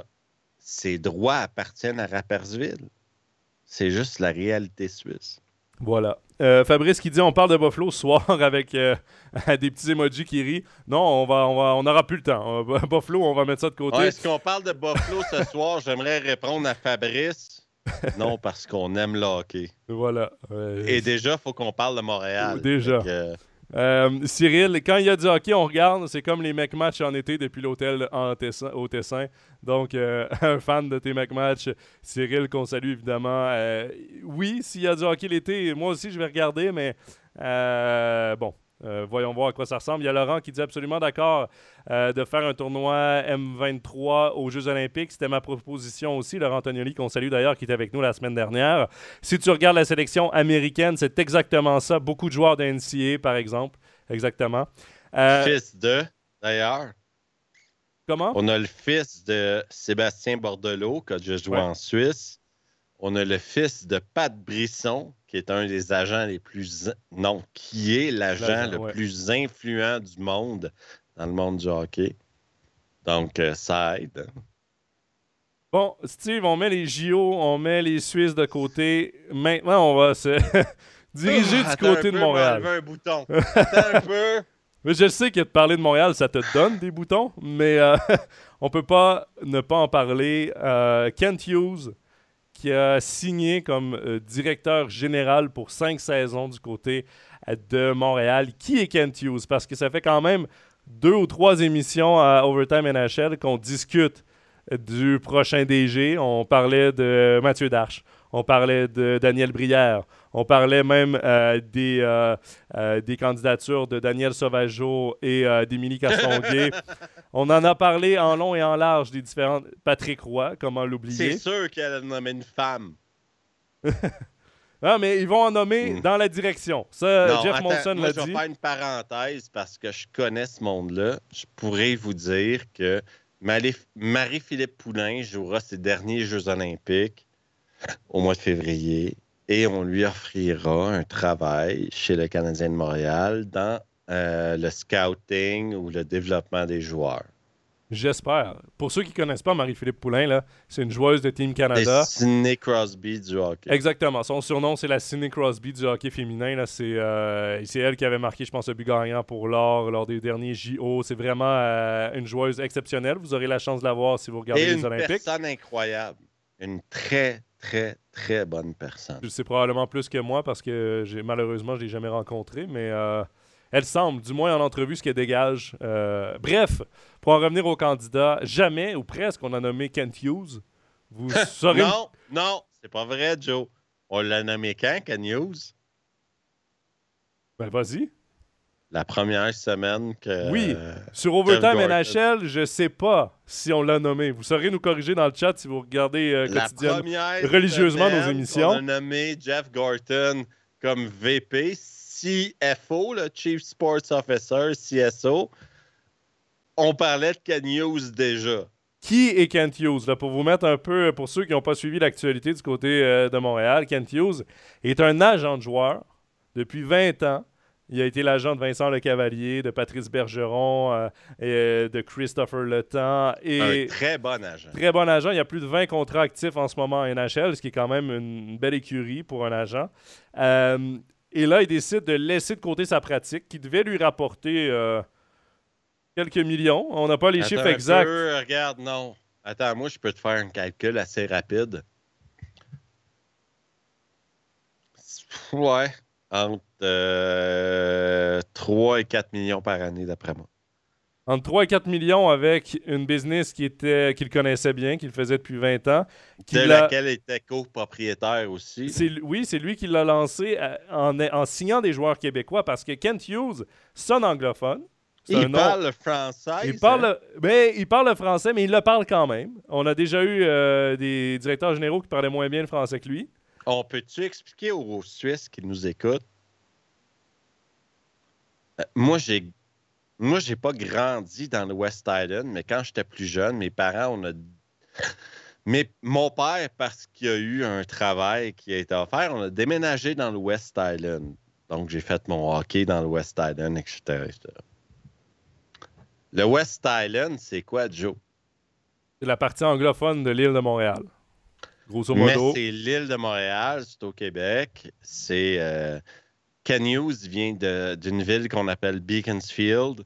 Euh, Beaconsfield, c'est à 13 minutes d'autobus de Montréal. C'est juste que c'est du côté ouest. C'est Dorval, La Chine, Beaconsfield, Pointe-Claire. C'est c'est tout le côté West Island que les Québécois plus pur laine ont rapidement l'envie de dire que c'est pas le Québec, mais c'est en plein milieu de Montréal. là. Ouais, mais en, même temps, le meilleur exemple là-dessus, c'est tu sais quoi, et, et les, les gens le connaissent, les fans de Lausanne le connaissent, Tory Mitchell vient de Greenfield Park, qui est également dans le West Island. Effectivement. ouais. Et quand il jouait pour le Canadien, euh, on se vantait que c'était un Québécois. On n'avait aucun problème à dire que c'était un Québécois. Et il parlait le français à peu près comme le parle Kent Hughes. C'est moi ce que j'aimerais dire aux Suisses, c'est comme un Bernois qui parle, qui est bilingue. Oui, il va parler français avec un accent parce qu'il n'a pas grandi dans une maison francophone, mais ça ne veut pas dire qu'il ne parle pas français et ça ne veut surtout pas dire qu'il n'est pas suisse.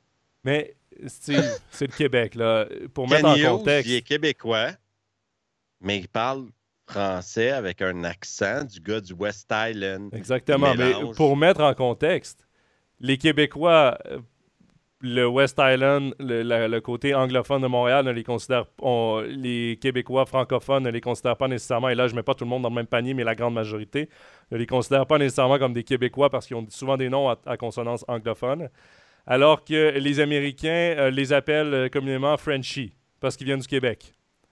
C'est ça. De la même manière que moi, j'ai fait mes études universitaires en Ontario. Puis quand je mettais des S sur des fins de mots, je me faisais rappeler. Ben lui, des fois, il va se mélanger sur euh, français, française. Mais moi, là, je veux mettre quand même en parenthèse, parce que là, on parle beaucoup de l'aspect français, parce que l'aspect français est important à Montréal. Non, il n'est pas important. Il, est primordial. Il est primordial. Il y a Fabrice qui dit un Zvoboda, quoi? Oui, parce que c'est un agent de joueur qui s'est transformé en directeur sportif. Euh, très belle comparaison. Euh, à la différence qu'il parle la langue du canton, ce que Zvoboda ne fait pas. Et euh, ce que je, où est-ce que je m'en allais là, avec la langue? C'est que c'est primordial du côté du Canadien de Montréal d'avoir quelqu'un pour parler à la grande majorité de fans qui est francophone. Explique aux gens, Joe, parce que je suis pas sûr que les Suisses qui nous écoutent comprennent la visibilité de ces gens-là dans la vie tous les jours des Québécois.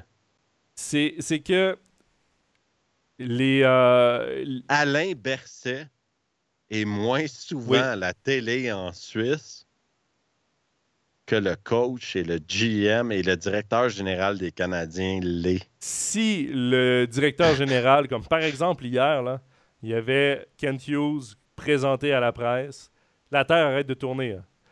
Le COVID n'existait plus les unes, pages, euh, les, unes de chaque journaux euh, au Québec parlent de Kent Hughes. Là, on oublie tout. Il n'y a plus de premier ministre, il n'y a plus rien. C'est que le Canadien, c'est que Kent Hughes. Ça devient la figure la plus populaire en ville.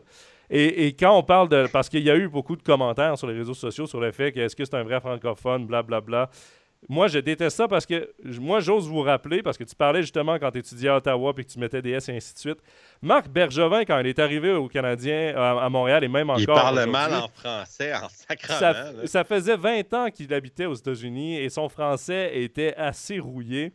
C'était pas un français parfait et c'est la même chose pour. Comme vous entendez, fan d'hockey, quand Yves Sarro parle en français. Yves Sarro a passé 25 ans de sa vie à parler en anglais. Quand il parle en français, il fait des erreurs. Mais c'est pas parce qu'il sait pas parler français. C'est parce que pendant 25 ans, il a passé sa vie à parler en anglais. Et faut dire que dans son boulot de tous les jours, jamais il ne va utiliser le français. Il n'utilise le français que pour s'adresser aux, médias montréalais. Sinon. Ken News ne parlera pas français trois fois cette année, à part quand il va, parler aux médias. Mais là, on met la question de la langue de côté, Steve. Parce qu'on a fait, je pense qu'on a fait le tour. Il est québécois. Il parle français. Euh, Kevin qui nous demandait Jeff Gorton a-t-il trouvé un traducteur Il parle pas français. Il parle le français. Il parle le français, mais il parle le français pour se faire comprendre en français. C'est good enough for me. Exactement. Kevin demande Jeff Gorton a-t-il trouvé un traducteur ou pensez-vous que Kent Hughes aura plus de responsabilités que ça? C'est un traducteur. Ben là-dessus, je te rejoins pas, Steve. Je te rejoins pas pour une raison. C'est son choix à lui. Depuis le début, Jeff Gorton. C'est son chum. C'est son ami. En même temps, tu t'entoures de qui dans la vie de tes amis? Ah, Chris, moi, tu peux pas me peinturer là-dessus. Moi, je pense sincèrement que tant qu'à travailler avec du monde, travaille avec du monde que t'aimes. Voilà. Jeff Gorton voulait l'amener à New York quand il était directeur général de New York. Kent Hughes a dit non. Là, il a le job à Montréal et en conférence de presse, quand il a le job, Jeff Gorton, il a dit euh, je, vais euh, choisir mon DG euh, out of the box. On va aller plus large pourquoi pas un agent? Il savait très bien de qui il parlait. Il parlait pas de Pat Brisson, il parlait de Kent Hughes. Donc, il a amené son ami, son buddy. Jeff Molson ne le connaissait pas du tout avant de le rencontrer ce week-end. Euh, à ce moment-là, ça devient, euh, et je vais reprendre l'expression de François Gagnon sur RDS que j'aime bien, un monstre à deux têtes. Ça devient une équipe qui travaille ensemble dans le même but. Et pas nécessairement un gars qui prend toutes les décisions et un traducteur. Moi, c'est comme ça que je le vois. OK. Tu me poses une question, là, ou tu veux juste que je réenchérisse sur ce que tu viens de dire? Non, non, mais toi, tu disais, non, je pense que c'est un traducteur. Moi, je pense que c'est un traducteur. Je vais t'expliquer mon point de vue. Euh, Jeff Gorton dit depuis le début, il va chercher quelqu'un qui va compléter ses compétences. Jeff Gorton, à base, un gars de hockey. Lui, ce qu'il aime, là, c'est le scouting, le draft, euh, le pro scouting, qui est le repêchage professionnel, donc trouver des joueurs à gauche et à droite dans les équipes pro. Là, il a trouvé un gars qui, lui, dans, tu sais dans quoi il est bon? You, négocier. Ben, négocier, dénicher Parce du talent. Parce qu'il sait ce que les, gens- les agents pensent. Il connaît les outils que les agents utilisent. Mais Parce qu'on a entendu le mot stats avancé à peu près six fois. Puis si tu veux qu'on en parle, on en parlera parce que j'ai deux, trois points à dire là-dessus. Et le premier, c'est que Ken Hughes a été clair, net et précis. C'est pas des gars de stats avancés qu'il veut à Montréal. C'est un gars qui va y arriver avec une équation qui va différencier Montréal des 31 autres équipes. Et c'est là où les gens qui adorent les stats avancées s'étranglent en parlant de stats des fois. Tout le monde peut lire des stats avancées. C'est pas si compliqué que ça. Ce que Ken Hughes y veut, c'est un gars qui va arriver avec ses équations. Créer la différence entre notre manière de fonctionner et celle des autres. C'est ça qu'il veut, lui. Parce que tout le monde a les mêmes données. Mais le boss des stats avancées, il faut qu'il arrive avec, mais moi j'ai une équation qui va nous différencier des autres. Et si vous écoutez la conférence de presse, le mot stats avancées sort 16 fois. Puis Ken Hughes, il dit deux, trois fois Hey, mon objectif, c'est pas de savoir ce qu'un gars aime ou aime pas, puis comment il marche ou marche pas, c'est comment on le rend meilleur. Ou comment on. Pourquoi est-ce qu'on achète à haut prix et qu'on vend à bas prix? Lui, il veut inverser cette logique-là. On va acheter pas cher, puis vendre cher.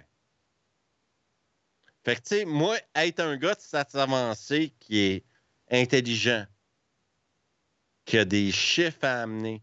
Je pense à Phoebe Stans, qui a que j'ai coaché en équipe nationale féminine, puis qui a un, un, un bachelor en mathématiques de Yale aux États-Unis.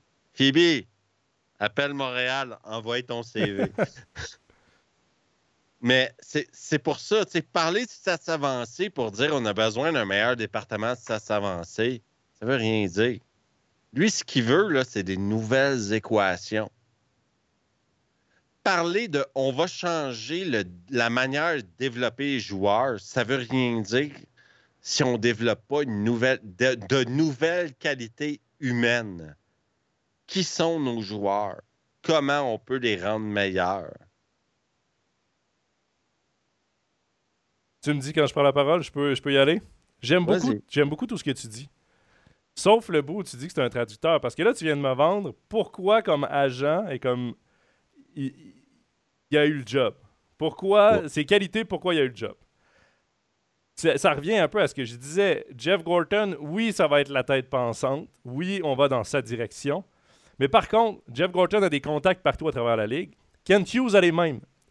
Kent Hughes, par contre, pour négocier, a peut-être un plus que Jeff Gorton n'a pas en étant un ancien agent, en représentant, en ayant des relations avec plusieurs joueurs.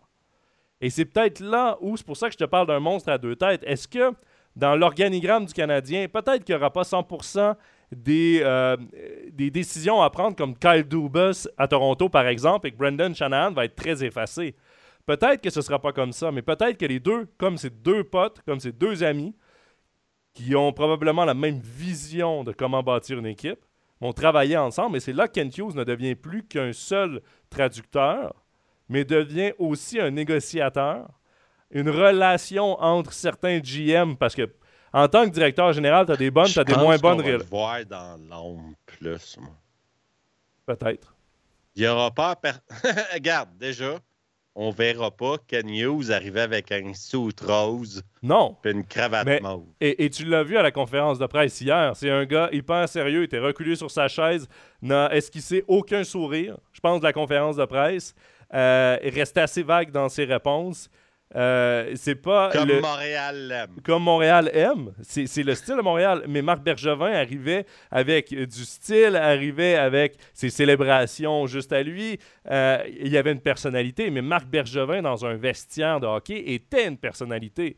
C'est une personne très que tout le monde aimait côtoyer, Marc Bergevin, tout au long de sa carrière. Alors que Jeff Gorton, et Kent Hughes, ce sont plus des hommes d'affaires, ce sont plus des dirigeants, ce sont plus, ce sont pas des anciens Ça, joueurs. C'est une note importante que tu arrives. Ken Hughes, c'est un avocat. C'est un avocat de formation. Oui. C'est un mec éduqué, capable. Et, et là, moi, jamais je porterai de jugement sur des gens avec ou pas d'éducation parce que des trous de cul avec de l'éducation et des trous de cul sans éducation, j'en connais un hostie de gang, Joe. Mais je dirais ceci, quand tu gères un, budget de 100 millions, avoir été à l'école une couple de jours, puis d'avoir des cours de finance, puis tout ça, pas forcément négatif. Tu sais, Marc Bergevin, il a grandi dans l'Est de Montréal. Il prenait des décisions, des décisions extrêmement émotives parfois. Un gars qui a une éducation, un gars qui va pouvoir voir le business side of hockey, pas sûr que c'est mauvais. Euh, là, ma comparaison, ma comparaison va être légèrement, légèrement boiteuse et je vais m'expliquer tout de suite.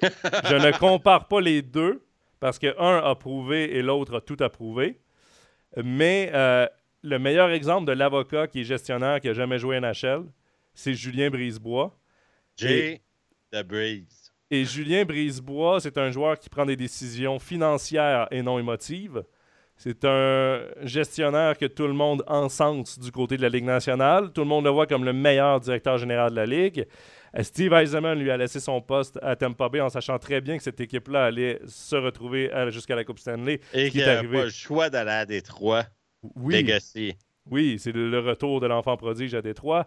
Mais euh, dans tout ça, je ne veux pas faire le même parallèle parce que Julien Brisebois a beaucoup plus de responsabilités à Tampa Bay qu'aura Kent Hughes à Montréal. Mais quand même, si on regarde du côté du, euh, de l'avocat, qui devient DG, il y a des exemples que ça marche. Et si on regarde des avocats qui deviennent directeurs, des, agents de joueurs qui deviennent directeurs généraux, il y en a que ça a marché, il y en a d'autres que ça n'a pas marché. Donc, Kent Hughes a tout approuvé maintenant. Euh, reste à voir. Je déteste pas cette. Évidemment, je suis déçu. Steve, évidemment, on, va y venir parce que je veux parler de Patrick Roy un peu. Le temps file. Ah, ok, tu veux. Le choix Il reste cinq minutes. Tu vas me poser des questions sur Patrick Roy. Et ceux qui ne le savent pas, euh, je vais être 100% honnête avec tout le monde. Je parle à Patrick Roy une fois ou deux ou trois semaines parce que c'est professionnel. Vas-y, Joe, pose tes questions. Bon, Patrick Roy était le choix populaire. Je ne, crois que, je ne crois pas que le Canadien avait quelconque intention d'amener Patrick Roy dans ce poste. Je pense que si on l'a rencontré, c'était pour lui faire une fleur parce qu'avec la sortie qu'il a faite et avec la faveur populaire qu'il avait, on ne pouvait pas ne pas le rencontrer. Mais je pense que Patrick Roy n'a jamais été dans les plans de Jeff Molson parce que Patrick Roy, c'est quelqu'un d'émotif qui va parler émotivement, qui va dire le fond de sa pensée et qui ne restera pas dans l'ombre. Tout ce que Jeff Molson et la culture du Canadien des dernières années n'aiment pas. Un, on va mettre une chose au clair. Patrick Roy n'est pas quelqu'un d'émotif. Et quelqu'un pour qui gagner, c'est numéro un. Mais Steve, je parle pas nécessairement pour l'émotion. Attends, pour l'émotion, je ne parle pas nécessairement de des émotions quand il prend des décisions, mais des émotions quand il se retrouve devant les médias. Oui. Voilà. Il aurait dérapé une couple de fois. C'est sûr. Surtout avec l'équipe qui en ce moment. J'ai discuté avec Pat à plusieurs reprises dans les derniers mois et dans les dernières semaines. Et ceux qui ne le savent pas, c'est parce que je représente Théo Rochette qui joue pour Patrick Roy à Québec. Et je brise pas ma confidentialité avec Patrick Roy en vous disant ceci. Oui, il a été rencontré par Montréal. Et je vous dirai ceci.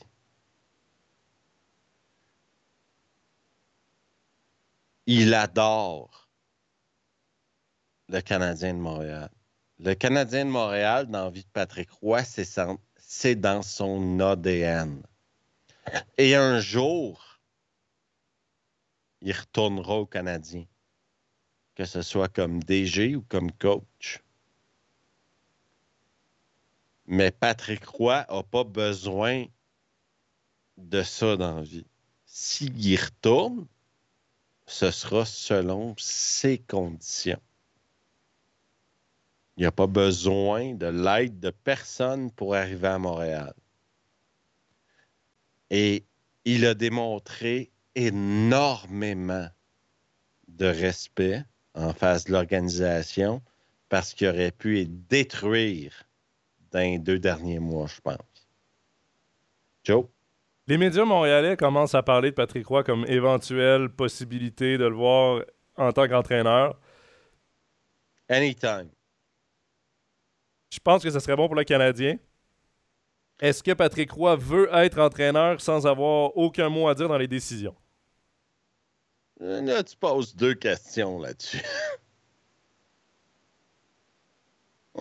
Moi, je pense que Patrick Roy ferait un très bon entraîneur pour le Canadien de Montréal. Mais s'il n'est pas, s'il pas dans la pièce, engage, engage-le pas. Engage-le pas. Si tu veux pas lui demander son opinion, il ne sert à rien.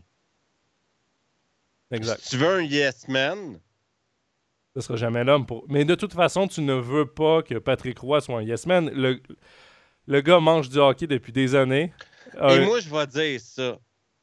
Si Hughes, si Gorton se mettent Patrick Roy de leur bord, ils vont avoir leur job 20 ans à Montréal. Parce que Pat va jamais les jeter sous l'autobus.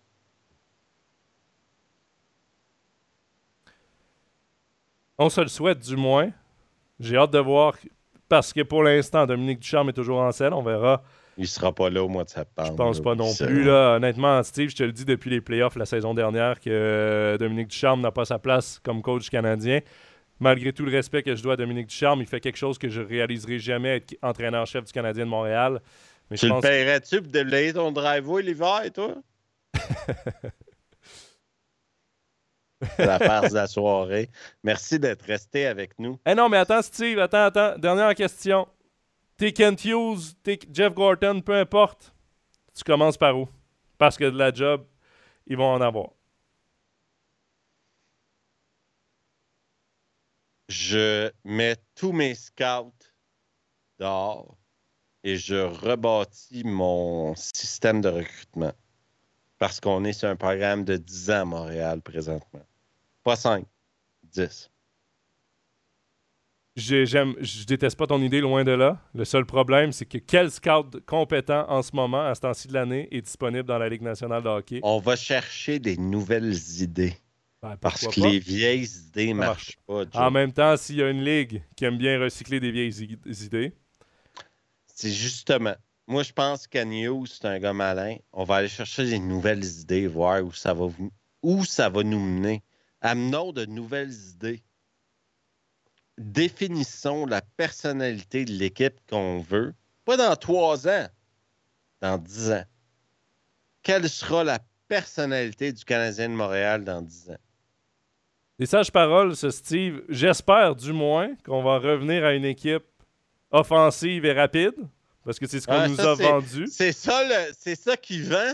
Mais ça, c'est un programme de 10 ans, Joe. Oui, parce qu'on on va se le dire, parce que les Canadiens, le Canadien de Montréal, depuis toujours. n'est pas rapide, là. Non, mais depuis toujours, le Canadien de Montréal est une équipe rapide, axée sur la vitesse. Euh, et, depuis 2-3 euh, ans, c'est peut-être plus vraiment le cas. Donc, reste à voir s'ils réussiront. Je donne le mot de la fin dans le chat à Laurent Antonioli euh, qui dit il faut dire la vérité, c'est pas un vrai GM au vu de l'organigramme du Canadien. Le vrai GM, c'est Jeff Gorton. Sauf que pour la communication avec les médias québécois, Gorton avait besoin d'une personne parlant français. C'est pas un mauvais point, mais. je peux-tu mettre une astérisque? Vas-y, vas-y. Hughes a dû signer 2-3 millions par année. Ça fait cher à payer le porte-parole. Ça fait cher payer pour un gars qui parle le français. Rendu là, il aurait dû mettre Chantal Maccabé. Elle parle très bien le français, puis elle coûte probablement beaucoup moins cher. Puis ça excite tout le monde. sur, ces sages le paroles. fantasme adolescent de tous les gars qui ont plus de 29 ans. Chantal euh, même même qui ont moins que 29 ans, là, je veux dire tous ceux qui ont grandi en regardant RDS. Jean-Philippe euh, qui demande Gorton va-t-il rapatrier la frenière Je pense que ça va coûter cher, les Rangers. Oublie ça. voudront jamais laisser partir un premier choix comme ça si tôt dans sa carrière. Surtout que j'ai entendu beaucoup de commentaires sur la frenière. Puis la frenière, Junior trichait beaucoup. Là, il apprend à jouer. Il est en train d'apprendre à jouer au hockey, puis il ressemble à quelque chose. Donc, euh, ça me surprendrait beaucoup qu'on le laisse partir. Euh, et c'est là-dessus qu'on va mettre fin parce que là, euh, le temps presse. Euh, évidemment, je vous donne rendez-vous à la E-National League qui va suivre sur Twitch. les Steve athlètes, les vrais. Les vrais. Steve dans 15. Steve pour ceux qui n'en ont pas eu assez et qui rêvent de l'entendre plus, évidemment, tu es sur McMatch, YouTube, ta chaîne Twitch. On Trois fois par semaine. Trois fois par semaine sur McMatch, évidemment. Euh, nous, ben, on va sûrement se revoir euh, prochainement et éventuellement sur Overtime NHL également. Tu seras le bienvenu quand tu voudras euh, revenir. Rendez-vous National League dès demain soir, 19h25 en studio. C'est moi qui animera le studio avec un match derby des Thüringen opposant à Fribourg, Berne à Fribourg comme match studio soirée à six matchs. Ne manquez pas ça. Sinon, Overtime NHL sera de retour dans deux semaines. si vous faites le mal. Faites-le bien. Merci. Sur ces sages paroles de Steve, ben, je vous remercie évidemment d'avoir participé en grand nombre dans le chat et de nous avoir suivis tout au long de cette émission. Tout, sera, tout ça sera disponible évidemment sur nos différentes plateformes YouTube, Spotify, Facebook, Apple Podcast et SoundCloud. Sur ce, passez une belle soirée et à bientôt. Bye bye. Merci.